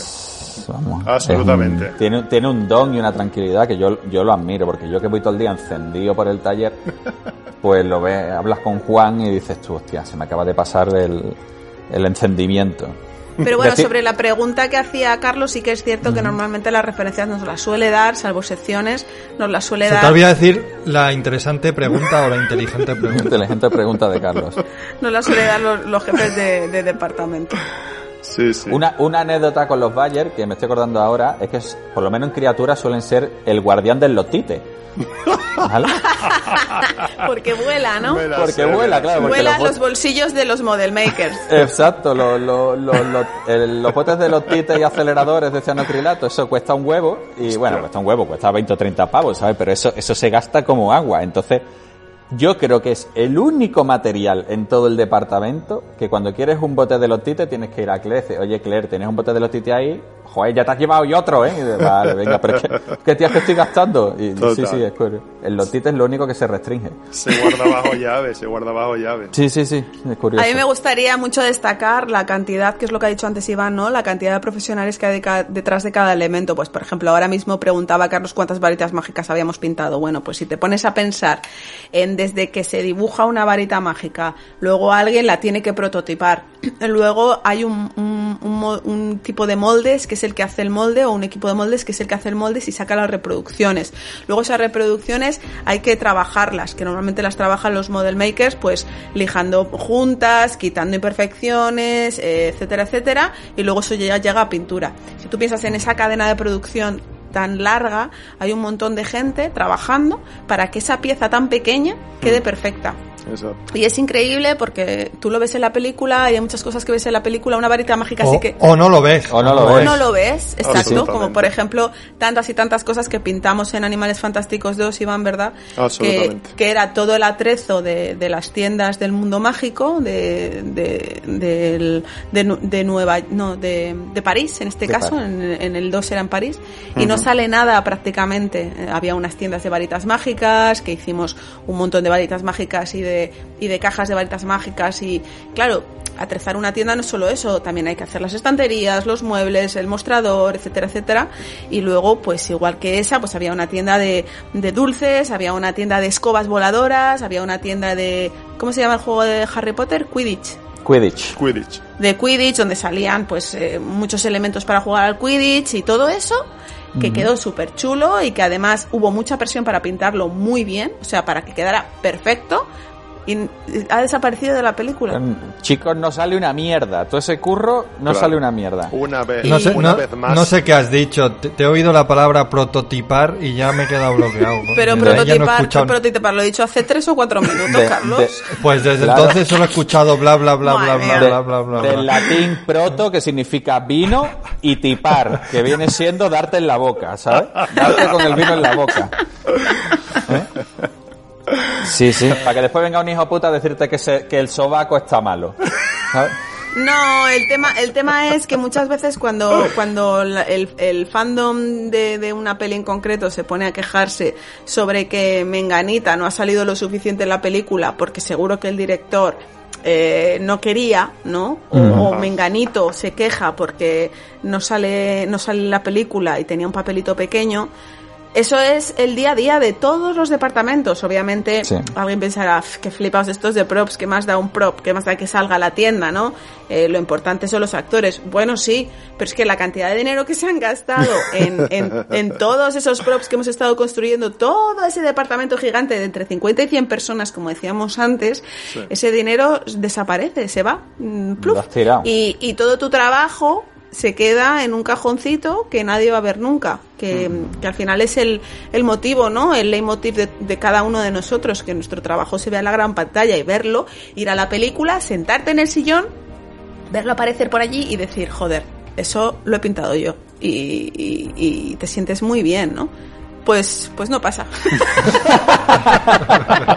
Y, y van pasando los minutos de película y dices, hijos de puta, hijos de puta, hijos de puta, y hasta que llegas al final de la peli y dices, me cago en... Y dice, bueno, a ver si salgo al menos los créditos. Claro, claro, a ver si me han puesto...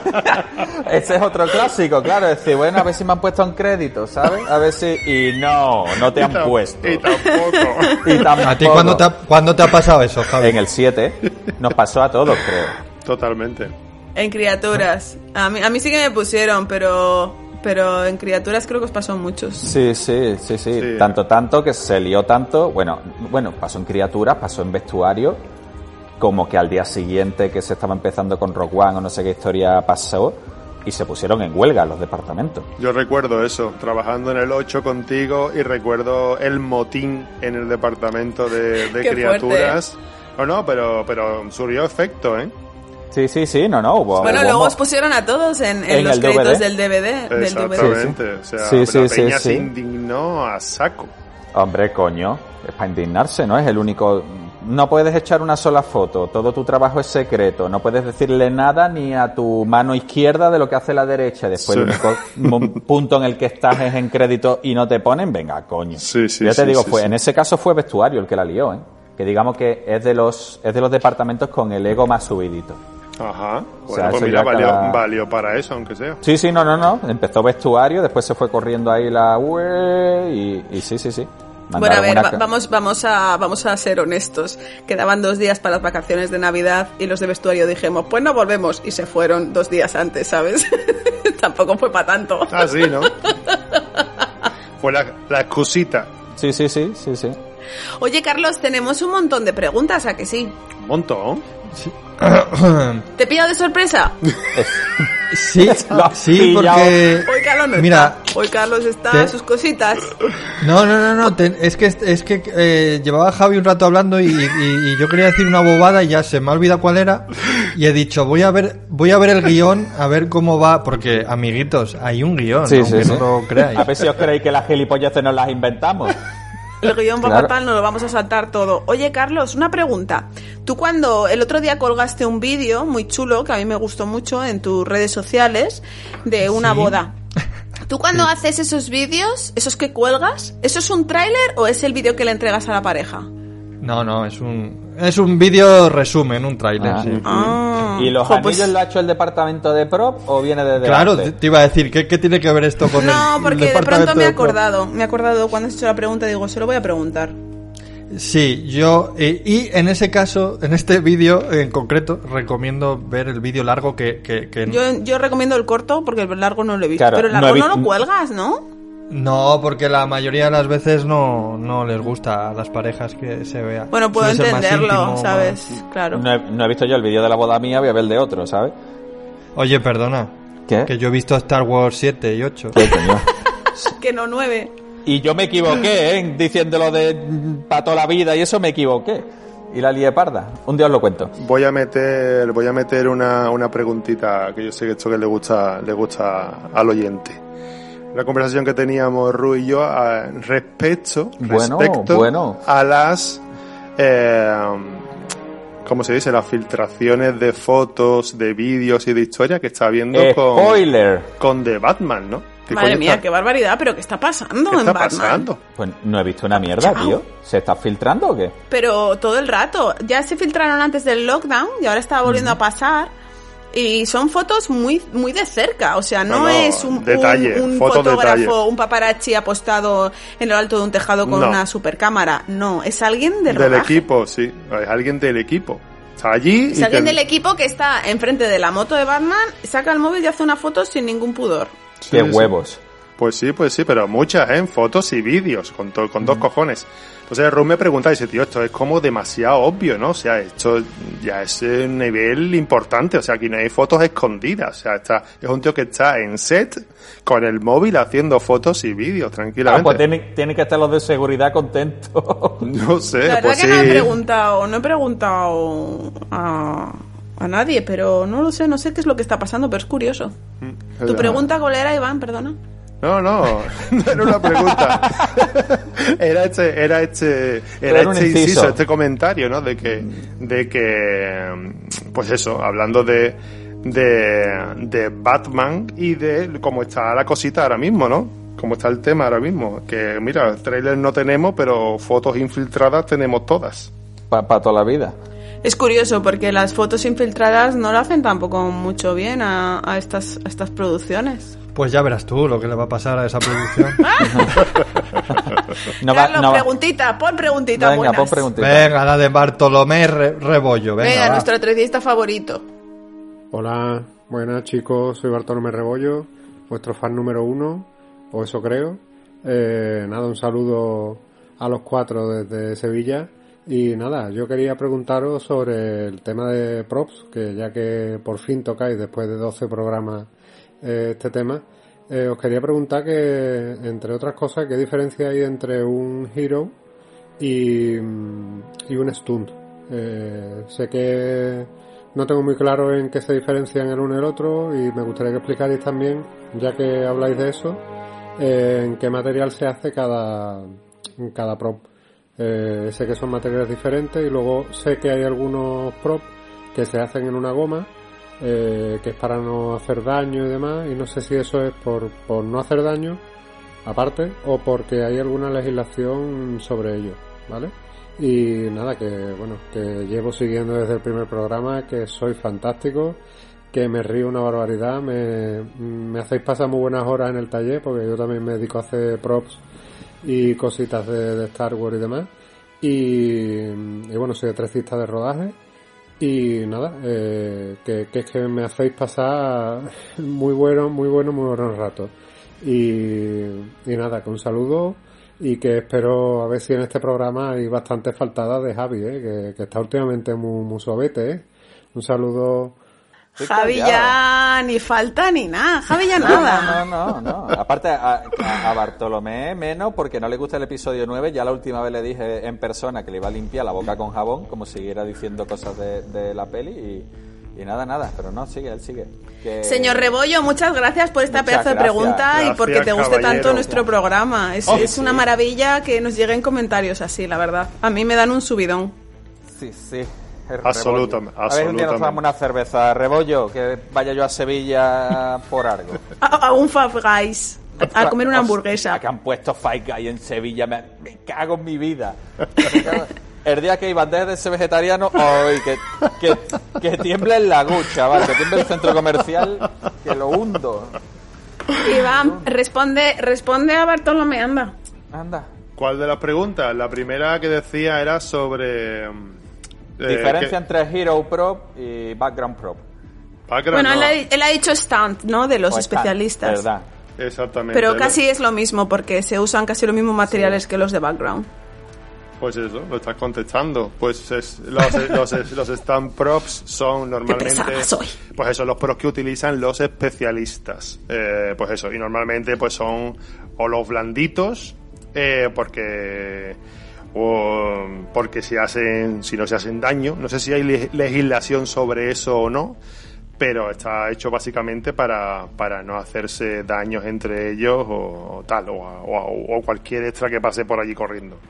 Y los hero props son lo que bueno pues lo que hemos hablado aquí muchas veces que son los heroes de, o sea los props de primer plano no los que lleva normalmente el actor en la mano y los que eh, pues eso requieren un acabado eh, impoluto porque van a tener un primerísimo plano eh, respecto a la cámara. Esa es un poco la diferencia. Entonces pues los stand pro normalmente están en principio eh, requieren menor detalle menor trabajo de acabado. De hecho Bueno, Sí, norma- normalmente, ¿no? De hecho, no, no, lo, no lo solemos hacer nosotros muchas veces los, los stand props, ¿no? Lo- cuando, cuando, cuando toca eso, cuando es en plan... eh, eh, que son muchos, ¿no? Que se sacan muchísimas copias de, de, de esto y lo hace un- otro departamento, ¿no? De hecho. el prop hero muchas veces también eh, es el que funciona de alguna manera, ¿no? Pues si es una si es un arma eh, hace el disparo, el efecto del disparo. En Star Wars además las que las hero tenían una lucecita, ¿no? Que cada vez que disparaba salía una lucecita. Em, los, los Hero tienen, aparte de que normalmente son con materiales reales, no siempre, ¿eh? pero si yo, por ejemplo, recuerdo el- los armas de Rogue One, de, de los, de, los, de los personajes principales, y eran, se usaba el torno y se, y se hacían en metal real, entonces yo solo tenía que ambientarlo. Pero claro, luego te llegan las copias, que no tienen por qué ser en blandito todavía porque son copias y te las y, y- y te las exigen que tengan el mismo acabado. Y entonces tú ahí tienes resinas y poliuretanos y los tienes que acabar con el mismo acabado metalizado perfecto como si fueran las que están acabadas en metal. Y luego ambientarlas y que queden preciosas. Y las de los stands es como dice Iván pero hay veces que no sé muy bien por qué te exigen un nivel de acabado de pintura mm, perfecto. Que dices, pero si esto no se va a ver y además aquí se ve una junta. Pero por lo que sea, mm, la pintura es como mucho más definitoria, ¿no? Y es como, da igual la junta, porque nunca se va a ver la junta, pero en ese movimiento rápido, si la pintura está perfecta, mejor. Y, y sí, te lo piden muchas veces, ¿no?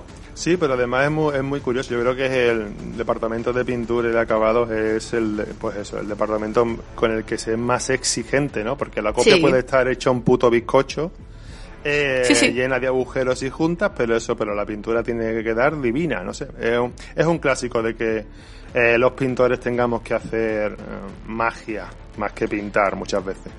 Y bueno, como, el- como hemos comentado antes, eh, señor Rebollo, pues sí, es para que es para que no se hagan daño al trabajar con ellas y para que obviamente pesen menos y que si se caen no se rompan. Todo, todo, todo ello en uno. Siguiente pregunta, Chenor Carlo. Muy buenas alquimistas, soy José del podcast Web Entertainment y yo quería saber cuál es esa película que no tiene por qué ser vuestra peli favorita, pero cuál es esa película que os vuela la cabeza, que os enamora por el nivel de, de sus props, por el nivel de calidad del mundo que crean para contar esa, esa historia. Y digo que no tiene por qué ser una de vuestras favoritas, más que nada porque en mi caso eh, no lo es. O sea, en mi, en mi caso la película que más me vuela la cabeza y más me, me flipa el nivelazo que tienen los props es Blade Runner, que es una peli que nunca, que nunca he conseguido entrar en ella, por mucho que lo he intentado. Pero el nivel de verosimilitud y el nivel de, de realidad que tienen eh, los props de esa película siempre me, me ha parecido una, una obra maestra. Y nada, quería saber cuál era, cuál era la vuestra. Y ya para despedirme, daros las gracias por el grandísimo programa que hacéis, que es, es increíble. Y también eh, agradeceros que hacéis un servicio público, porque igual que el estrés y el modo de vida que llevamos te, te va quitando años poco a poco, oír partirse el culo a Iván te devuelve por lo menos 15 minuticos. Hasta luego, un abrazo. Eso es así, Iván, eso es así. Muchas gracias, José, qué emoción. De hecho, a Iván solo lo queremos por la risa, que es terapéutica. El resto nos importa una mierda. Pero viene, se ríe, te arregla la resto solo tarde. dice tonterías. Sí, sí, son, son- Pero viene, se ríe un ratito y ya está. Y encima pone bien los cubatas, que esa es otra. Eso es Ah, así. eso sí, eso es muy bueno, Iván. En Tengo eso. mis habilidades, como todos. No veas qué voz te marcas, ¿no, cabrón? La voz Ya del, del Entertainment. A José re- rediseño da gusto escucharlo, este hombre. Este y su, y, el- y su programazo eh, de Webtertainment, todo lo que soy eh, súper fan del cine, nada, estáis tardando en escucharlo. Super cracks. Y a mí la pregunta me da igual, a mí lo que me gusta es lo que, que bien, Sí, la sí, labor no, no. que hacemos, que qué bueno nuestro podcast, es que yo ya, yo Sí, sí. Los ya podemos me ir. puedo ir a la cama tranquilo hoy ya. Venga, pues hasta aquí este podcast. Hasta luego. Venga, adiós. Espera, que meto la cabecera. Que me trae cabecera. Y hoy, ¿qué, qué ha preguntado? Ah, lo de las pelis, venga. Venga. Javi, empieza tú, que te veo animado. ¿Y las tortugas ninja? Que no. Qué, qué raro. Qué raro. Qué no, hombre, no. Eh, yo, pues yo te diría, así a bote pronto, ¿eh? Seguro que después nos ponemos a hablar y es como, hostia, hostia, hostia, pero así a bote pronto quizás las Harry Potter, ¿no? Así lo que, que tiene, o sea, cada puñetero elemento que hay en pantalla te ayuda a meterte en ese, en ese mundo. Aparte, las Potter para mí tienen algo muy, muy chulo, que es que cuando conoces la cultura inglesa, para nosotros todo es mágico, pero cuando estás allí y ves los críos en el cole, los uniformes y tal, han tenido una especial habilidad para mezclar lo cotidiano con, con lo mágico, ¿no? Y yo creo que sí, que a nivel de props, así, a bote pronto, ya te digo, es una de las pelis o de las sagas que, que más mágicas me parecen.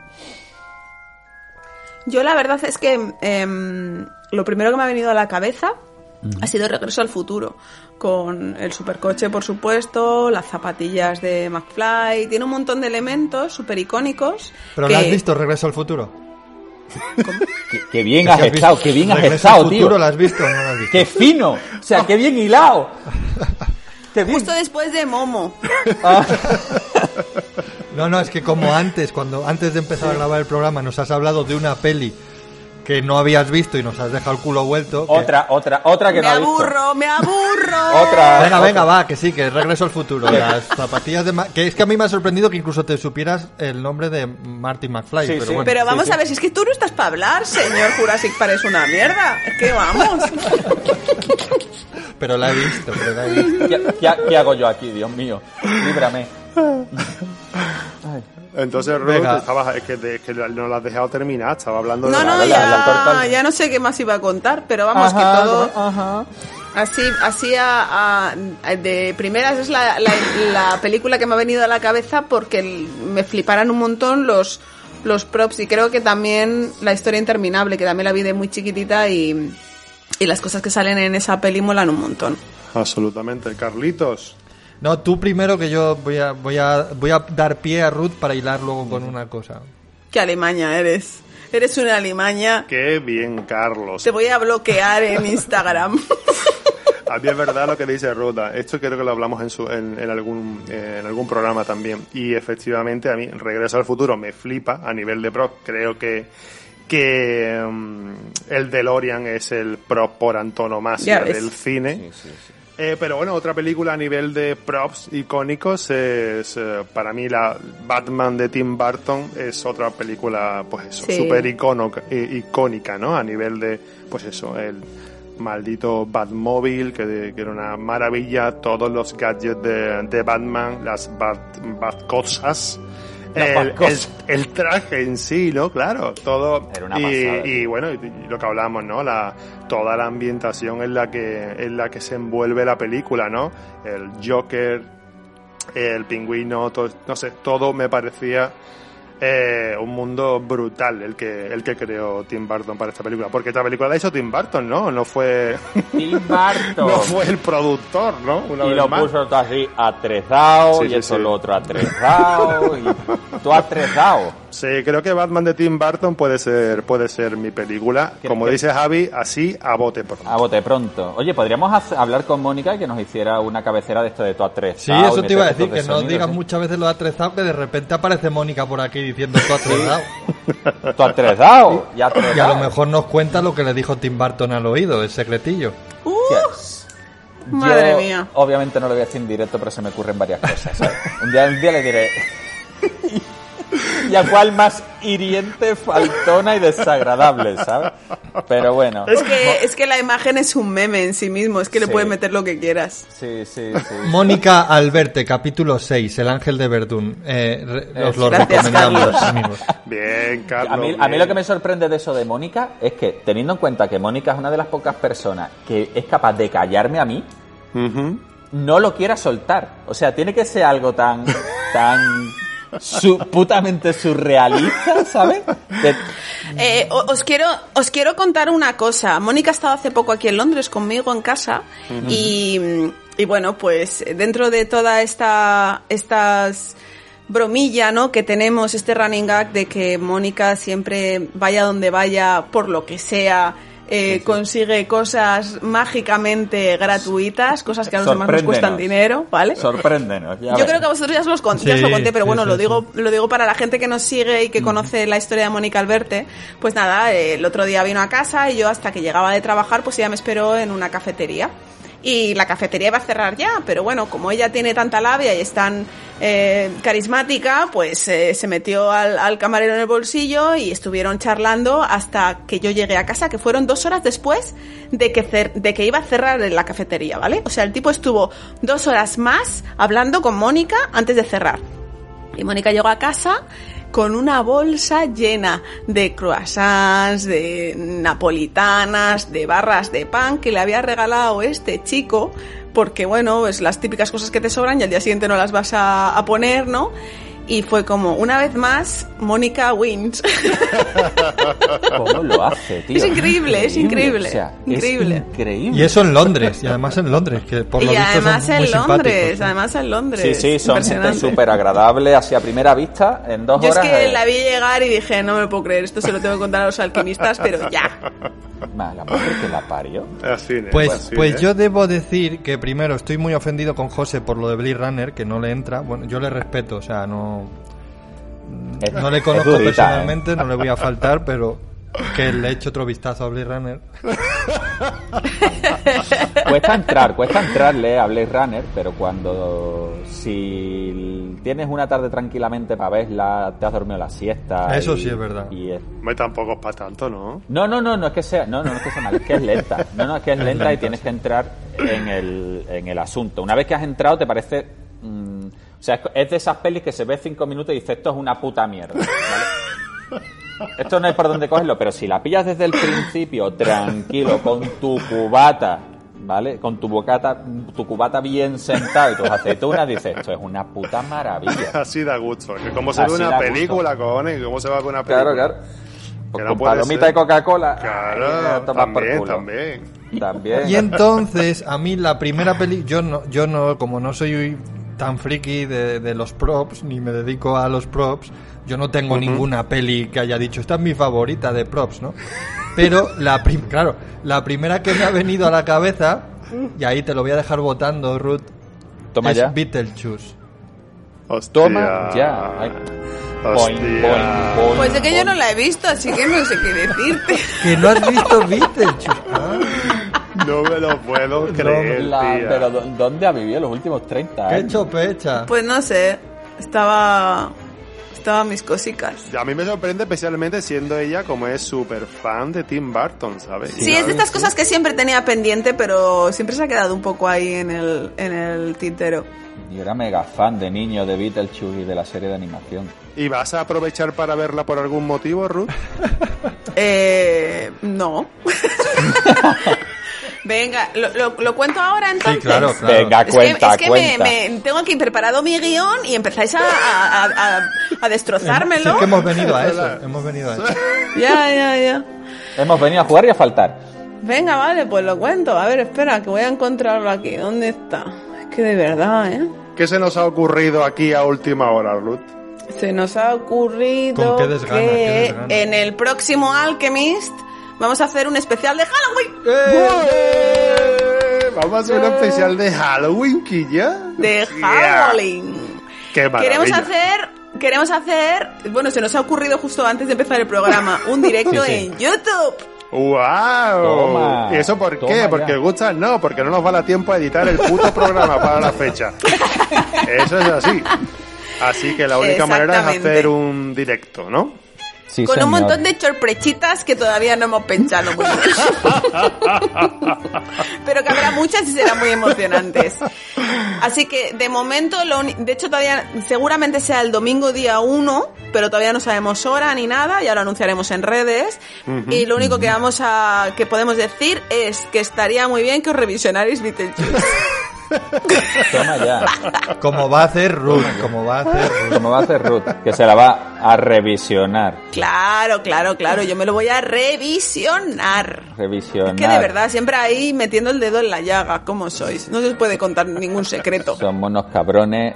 ¿Hay más preguntas de Carlos? Voy a ello, venga. Buenas alquimistas, soy Daniel Tares y lo primero de todo, daros la enhorabuena por los programas. El último fue brutal. Además me acordé de una anécdota que rodando con, en Águila Roja, que creo que dijisteis que eh, Pedro estuvo en Águila Roja, hubo en la película un corte de mano, un corte de mano y yo estaba grabando como figurante. Y al cortar la mano, yo estaba más o menos debajo del que le cortaban la mano. Y el encargado de soltar la sangre no se acordaba de que yo estaba debajo. O sea, que me duchó literalmente, o sea, medio equipo descojonándose de, de lo que había pasado. Pero bueno, anécdotas aparte. Eh, quería preguntaros que, qué es el elemento más raro que habéis visto de, de props o que os han mandado a hacer o que habéis visto en el cine. Por último, pediros que necesito la risa de, de Iván en un audio. Tienen que ser mis mensajes de WhatsApp, la risa de Iván. Lo ruego. Bueno, alquimistas, un abrazo a todos. Joder, madre mía. ¡Qué maravilla, Dani! Con, la- con la risa de Iván. Dani. Gracias, Joder, Dani. qué maja es esta gente que nos Pues sí, escucha. sí que es muy maja. Es muy maja. Da gusto, da gusto verlo. Pobrecito, te pusieron bien de sangre, Sí, ¿eh, Dani? ya, te, ya te digo yo que si el técnico que estaba allí era que no se había enterado de la Pascuala y tal, ese era Pedro, seguro. ¿Vale? Pedro que, que antes fumaba porros, ahora ya no, ¿eh? Ahora ya no. No, Pedro Solo ya- antes. Pedro es Igual padre. aquel día fumaba todavía. Un abrazo, Pedro, por cierto, que ha gustado mucho su podcast y que, y que él, hasta- él quiere volver, quiere volver. Volver, pues y no nosotros a queremos dejar. volverle a traer. ¿Cómo que no, Nada, pobrecito? Toma por culo, por ahí al monte, que se vaya ahí a, a donde vive él, a Cantabria. Con las anchoas, a nadar con las anchoas. Capítulo 12, el olor a napal, Pedro González. Muy bien. Qué bien te veo, Carlos, me, me, coño. me, me. Qué Joder, maravilla. madre El, mía. el prop más raro que nos han pedido, yo lo tendría que pensar mucho rato, ¿eh? Es que yo tengo muy mala memoria.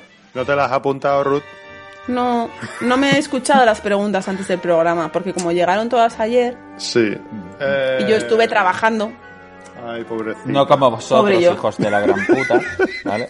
en fin. Eso es así. Pero, sí, sí, sí. Que, que el post no vale.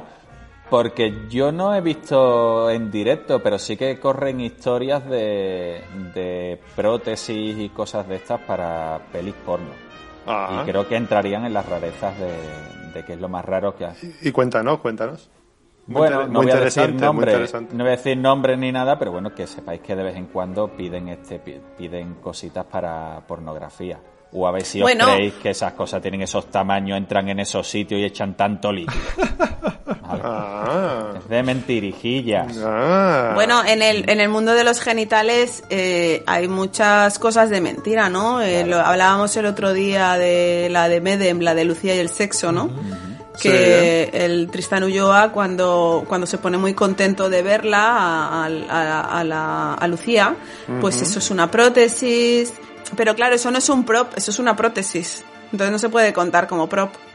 Sí, bueno, pero son cosas raras, sí, que nos ha- que se escuchan y tal. Es que trabajamos para pelis de Marvel, tampoco nos piden cosas raras. Más allá de criaturas raras con tres ojos, mm, phasers, láser y cosas de estas. Tampoco... No sé, habría que pensarlo. Es una pregunta para dejarla, para dejarla ahí. Cosas raras, cosas raras. Es que lo que, No a mí- sé, lo que me ha pasado a mí con esta, con esta pregunta, como dice Ruth, es que yo no he podido, no, no se me descargaba, entonces no la pude, no la pude escuchar y no la pude pensar, porque joder, es la pregunta más jodida. Sí. A nivel de rarezas, claro. Pero bueno, yo, yo sí que se me ocurren cosas raras que he pintado. Pues me acuerdo de un martillo gigante de croquet. ¿Para qué era? Ni idea. Eh, me acuerdo también de, de váteres. Me acuerdo de pintar váteres de mentira. ¿Para qué era? Ni idea tampoco. ¿Sabes? Me vienen así retazos. Ajá. Pero es cierto que sí, que tendríamos que pensarlo. Porque seguro que hay cosas muy, muy bizarras. Hombre, absolutamente, absolutamente. Y, y hay aquí otra pregunta, pero esta es por escrito, de Jorge Marín, que dice, ¿cuánto se tarda en construir aproximadamente un prop? Pongamos un objeto inanimado que esté el- en primer plano y uno animado pero que aparezca más de fondo. Esto es un poco complicado también, ¿no? De contestar. Sí, porque ¿a qué te refieres con animado? No... O sea, que se mueva. No lo sé. No, y digo que pues no es lo mismo construir la- la- el halcón milenario que, que una varita de Harry Potter, ¿no? No. Se, tar- se tarda más en la varita que en el halcón, hazme caso. ¿Y eso? Porque ti- tiene que pasar por tantos jodidos departamentos y tantas jodidas aprobaciones sí que probablemente, siendo la varita de Harry, tarde más tiempo en aprobarse y en construirse la varita que el puñetero halcón. Que todo el Bueno, mundo no, cómo no, no exactamente. Con el tema del halcón eh, fue muchísimo tiempo el que se necesitó Sí, porque bueno, ten claro. en cuenta que el halcón milenario tenía que ser exacto al, al de hace 30 años. Hace 40 años, 30 años en, en la ficción. Entonces, todas las placas de, de botoncitos y de tal, todo tenía que ser exacto. Tendremos que hacer algún día un especial de Star Wars y contar todas estas cosas. Pero todos tenían que ser exacto y los model makers se pasaron muchas semanas trabajando sobre, sobre imágenes de archivo, intentando reproducir cada panel exactamente igual. Y luego yo llegué e hice lo divertido, que era que esto parezca 30 años viejos. Pon mugre ahí, pon asco. Eso es maravilloso. asco, tira- tírale asco. Mira, Rebollo, ese, ese, eso te lo, apúntatelo, hay que tirar asco por encima. El asco, el asco mola mazo. Yo cada vez que tengo que, pintar asco me acuerdo de Ruth. Sé que lo, lo, lo goza. Oye, Lo se me, goza. se me ha ocurrido se me ha ocurrido un prop est- extraño o raro o que me de alguna manera me, me, me, me hizo gracia y curiosidad. Eh, para, para la pregunta de, de Dani. Y es, cuando estuvimos trabajando, Ruth, en, en- en la peli de, de Isla de Perros, eh, recuerdo eh, para el tema este de los puppets, que tú imagínate por el tamaño de los puppets, los hero puppets que podían tener, no sé, eran unos 30 centímetros más o menos. Eh, había varios tamaños, pero bueno, los estándar tendrían como 20 y tantos, 30 centímetros. Eh, pues ahora estaban los prop makers haciendo props para estos puppets. Props que pueden ser un reloj de pulsera, una calculadora, incluso me llegó a tocar pintar un termómetro. Un termómetro.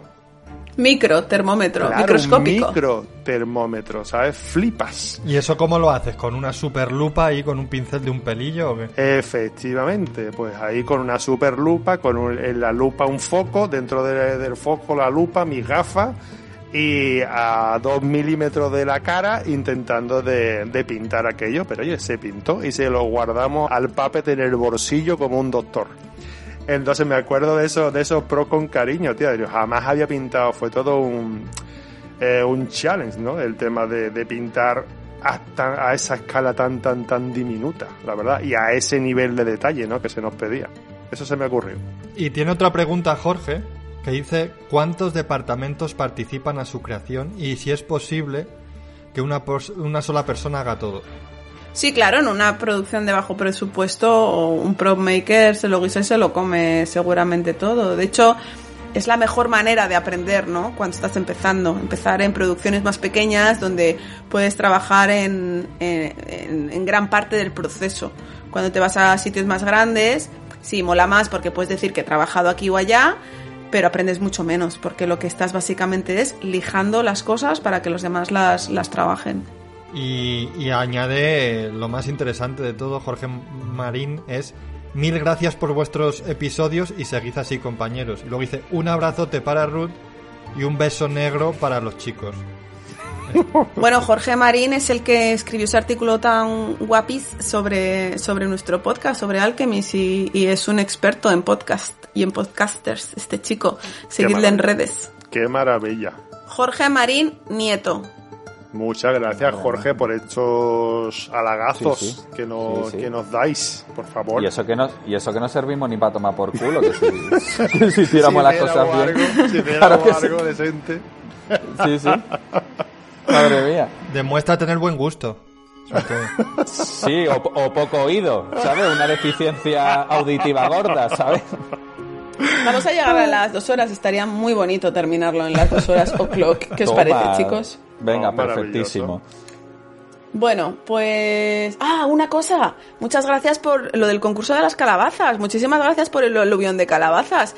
Va a ser muy difícil, muy difícil decidir eh, cuál, cuál será el ganador de esa maravillosa taza de Alchemist. De hecho, seguramente para cuando este podcast vea la luz, o casi, ¿no? Ya, ya casi casi estará el, el, el- el- Porque no hemos dicho la fecha tope. La fecha tope que será el día 1, en el mismo directo, damos el ganador. Venga, ¿Por qué del no? tirón, ¿por Bueno, qué la no? fecha, la fecha tope el día antes, el, el día 31, ¿no? Y el día 1 lo hacemos Sí, ahí. exacto. El 31 a las 12 de la noche eh, es el día tope para, para que el concurso termine y, y damos el ganador en el, en el directo de- de- del domingo. Por cierto, eh, han llegado tantas calabazas que nos ha costado contabilizarlas, pero tengo aquí el número exacto. El número exacto es ninguna. ¡Cabrones! O sea, me parece, me parece una falta de respeto. un, un, un concurso súper guay de, de, de, de talla de calabazas. Y, y, y no nos ha llegado ni una todavía. Cero. Después, Llegarán, de- llegarán, después Ruth. queréis que nos faltemos. Después dice, no, no faltéis. Pues no, yo me voy a tallar una para ponerla aunque sea de background en el, en el especial de YouTube. Estoy Sí. seguro de que llegará. Somos españoles, llegarán el día 31 a las 12. Claro, exactamente. Pues os vais a comer no una taza, os vais a comer una mierda. Claro. Verás cuando, no te preocupes, cuando, cuando pongamos ese pedazo de tacha, esa pedazo ¡Ay, qué de bonita la tacha de taza! Alchemy, Con diseño de Luis Mi Olmedo. hombre, eso está cotizadísimo. Cotizadísimo. Cotizadísimo. Cotizadísima. Y va a estar, eso lo va a petar, eso, eso seguro. Así que nada. Vamos a recordarle al oyente dónde nos puede encontrar en redes, chavales. Pues empiezo yo, venga. A mí me podréis, encon- me podéis encontrar en Facebook, ¿vale? Y en Instagram, en mi cuenta personal Javier Coronilla o en la cuenta profesional Robos Can Cry. Ahí podéis ver mi mierda. Que yo no entiendo por qué sigue diciendo la suya personal, porque luego dice, a la, a la mía personal no me escribáis, dice. Porque el ser humano es una incoherencia con patas. Joder, madre mía. Madre mía. Iván, que ¿dónde podemos encontrarte? Hombre, a mí En podéis... su casa. Ahora mismo En en, mi pantuflas. casa. En la mía, dos fines de semana de Viena. Hombre, eso estaría bien, Javi. Nos teníamos que ver más, coño. Pues nada, aquí me podéis encontrar, ya sabéis, en Instagram. Tengo ahí un par de cuentas. Iván.bejarano, eh, ivánbejarano.estudio. Ahí es donde me podéis encontrar. Un par de cuentas, dice Ru. Un par de cuentas, dice. Contentito nos tiene el Iván con sus, con sus multicuentas. Yo soy Ruth Villamagna y estoy en un montón de redes sociales, así que me buscáis en la que, en la que sea vuestra favorita y si hay suerte, pues ahí estaré. Y, y yo, Carlos Lorenzo, filmmaker, también en Facebook, en Instagram, en Twitter, en TikTok todavía no, pero cualquier día Emma me va a obligar porque hoy no ha hecho más que preguntarme que si puede tener una cuenta de YouTube, que, que ella quiere un canal de YouTube, que si le dejo. Toma ya. Muy bien. Toma ya. Muy bien, muy Anda, que bien. no te queda nada, no te queda nada, Carlos. Lo vas a terminar editando tú y lo sabes. No, no, no, si es que realmente ¿Sabes? es por ello por lo que no quiero que tenga el canal, no es por otro motivo, porque me toca gestionarlo a mí. Claro, pero es que, a ver, tú, pero es que eh, tu hija igual te saca de pobre, ¿eh? De Es que pobre. Eso es así. Hombre, pues... Lo vas a sacar de calvo, pero desde de calvo no lo sacan ya. sí, nada, mamón, luego dice que por qué me meto con él, ¿sabes?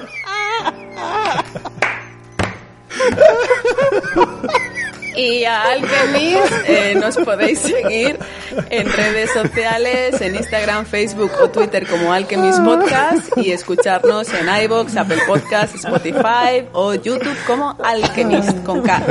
Nos ayuda un montón que os suscribáis a cualquiera de estas plataformas de escucha y vuestros likes y comentarios, aparte de darnos subidón, como vuestros audios, madre mía, gracias, nos ayudan a posicionar nuestro podcast y darnos más visibilidad. Voy a ir chapando. ¿Alguien quiere añadir algo? nada, nada. No, que el primer comentario que le he hecho hoy a Javi cuando lo he visto eh, por Skype ha dicho, le he dicho, ¿y ese pelazo? Ya Sí, está, sí. simplemente. Tengo un pelazo, tío. Venga. Tengo, me tengo El que Javi pelar. tiene pelazos, sí, sí. Sí, sí, sí. Eso es así. Cada uno a lo suyo. Cada uno tiene sus virtudes y sus, y sus ausencias. Carlos. Sí, sí, ya, ya, lo sé. ¿Qué le vamos a hacer? Eso es así. Yo no, yo no tengo gafas, tronco, y tú tienes gafas. ¿Qué le vamos a hacer? Joder, vaya tela. Gracias como siempre por acompañarnos en este viaje tan bonito que iniciamos justo con el cierre de fronteras, chavales. Cuando estrenábamos pandemia. Sí, señor. Y aunque parece que nunca vaya a acabar, ahora en Londres se está poniendo la cosa fina, fina. Acabará, amigos, acabará. Y para entonces empezaremos a planear alguna desvi- desvirtualización en directo. Para lo cual necesitamos vuestra ayuda. Si a alguno de vosotros os apetece invitarnos a un café, podéis hacerlos a través de la web Ko-fi. K-O-F-I. Nuestro perfil está en ko-fi.com barra alchemist con K. Y de todos vuestros cafés saldrán programas en directo con público, buen material de grabación y sonido, desvirtualizaciones y un largo etcétera de elementos que contribuirán a mejorar la calidad del podcast. Del, po- del posca. El del podcast. El podcast. O sea, que entran ahí en Coffee y, y ahí, si quiere alguien, lo que le cuesta un cafetito, pues nos ayuda a, a, a una idea que tenemos, que es hacer el programa en directo con público cuando pase toda esta mierda, ¿no? Exacto. Y incluso a que se nos oiga un poco mejor. Bueno, se nos escucha bastante bien en general, a no ser que, que se nos olvide conectar bien el micro, ¿no? ¿Verdad? Que es lo que me pasa a mí. O que no grabemos directamente, como me pasa a mí. Como yo soy el tío de las pegas, de que quiero que se oiga cada día mejor, que parezcamos Luis del Olmo. Eh, o el de Winter, el de Wintertainment, ¿no? ostras, es verdad. José tiene voz de fucker. Tiene, tiene- tiene una voz de tener un vaso de tubo, tío, entre las piernas. Qué bozarrón, chaval, qué envidia me das. O sea, tú las dejas preñar por el teléfono. Es. ¡Vámonos! Vámonos, venga, ole, ole, ole, ole. A tope. Coño, ya que, ya que nos faltó, pues piropeo, ¿no? O sea, el, sí, ¿cómo- Claro, Javi, tú no te cómo se- cortes, hombre. Sí, sí, sí. El, el piropeador de Castilla este que decía, ¿no? No me acuerdo de eso cómo era. El Cid. No, no, había un de esto, el, en el, el Florentino Fernández hacía el no sé qué de Castilla que decía, ¿cómo es? Vamos a jugar cepillo, tú yo pongo el palo y tú pones los pelillos, algo de eso. Sí, sí, Venga, sí. vamos, vamos. Vamos a terminar bien el ya, programa, a por favor. madre Vamos a mía, ter- en alto, mía. en alto. Vamos a Oye, terminar en oye, alto. que me parece un ideón lo del café. ¿eh? Yo soy súper Sí. amante del cafelito, así que, oye. ¿A cuánto y- está ahora el café en España? Pues en España, según te vayas, es que en Sevilla, no sé. Yo tomo colacao. Unos Sí, 50, no. 2 euros. Por ahí. Vale, pues el nuestro está a dos, a dos euros. En Londres un- por dos euros no te dan, pero ni, Ni el un azucarillo. chupito. Pero bueno, está muy bien, está muy bien que lo adaptemos a- al territorio nacional. Así que sí, exactamente es eso. Eh, con, con estas con esta actividad de mecenazgo café a café, pues poquito a poco la idea será poder hacer una desvirtualización, un programa en directo con público. A mí la verdad que me encantaría.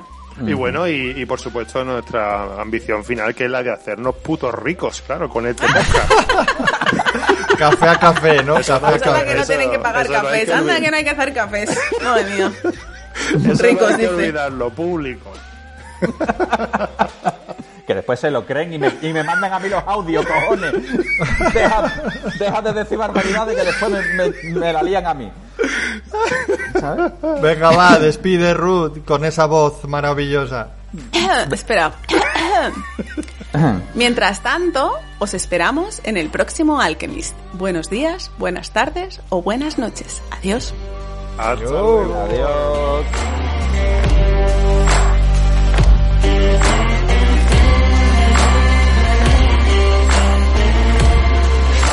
Alchemist es un podcast de divulgación de los oficios escondidos del cine. Si te gusta, danos un like y comparte.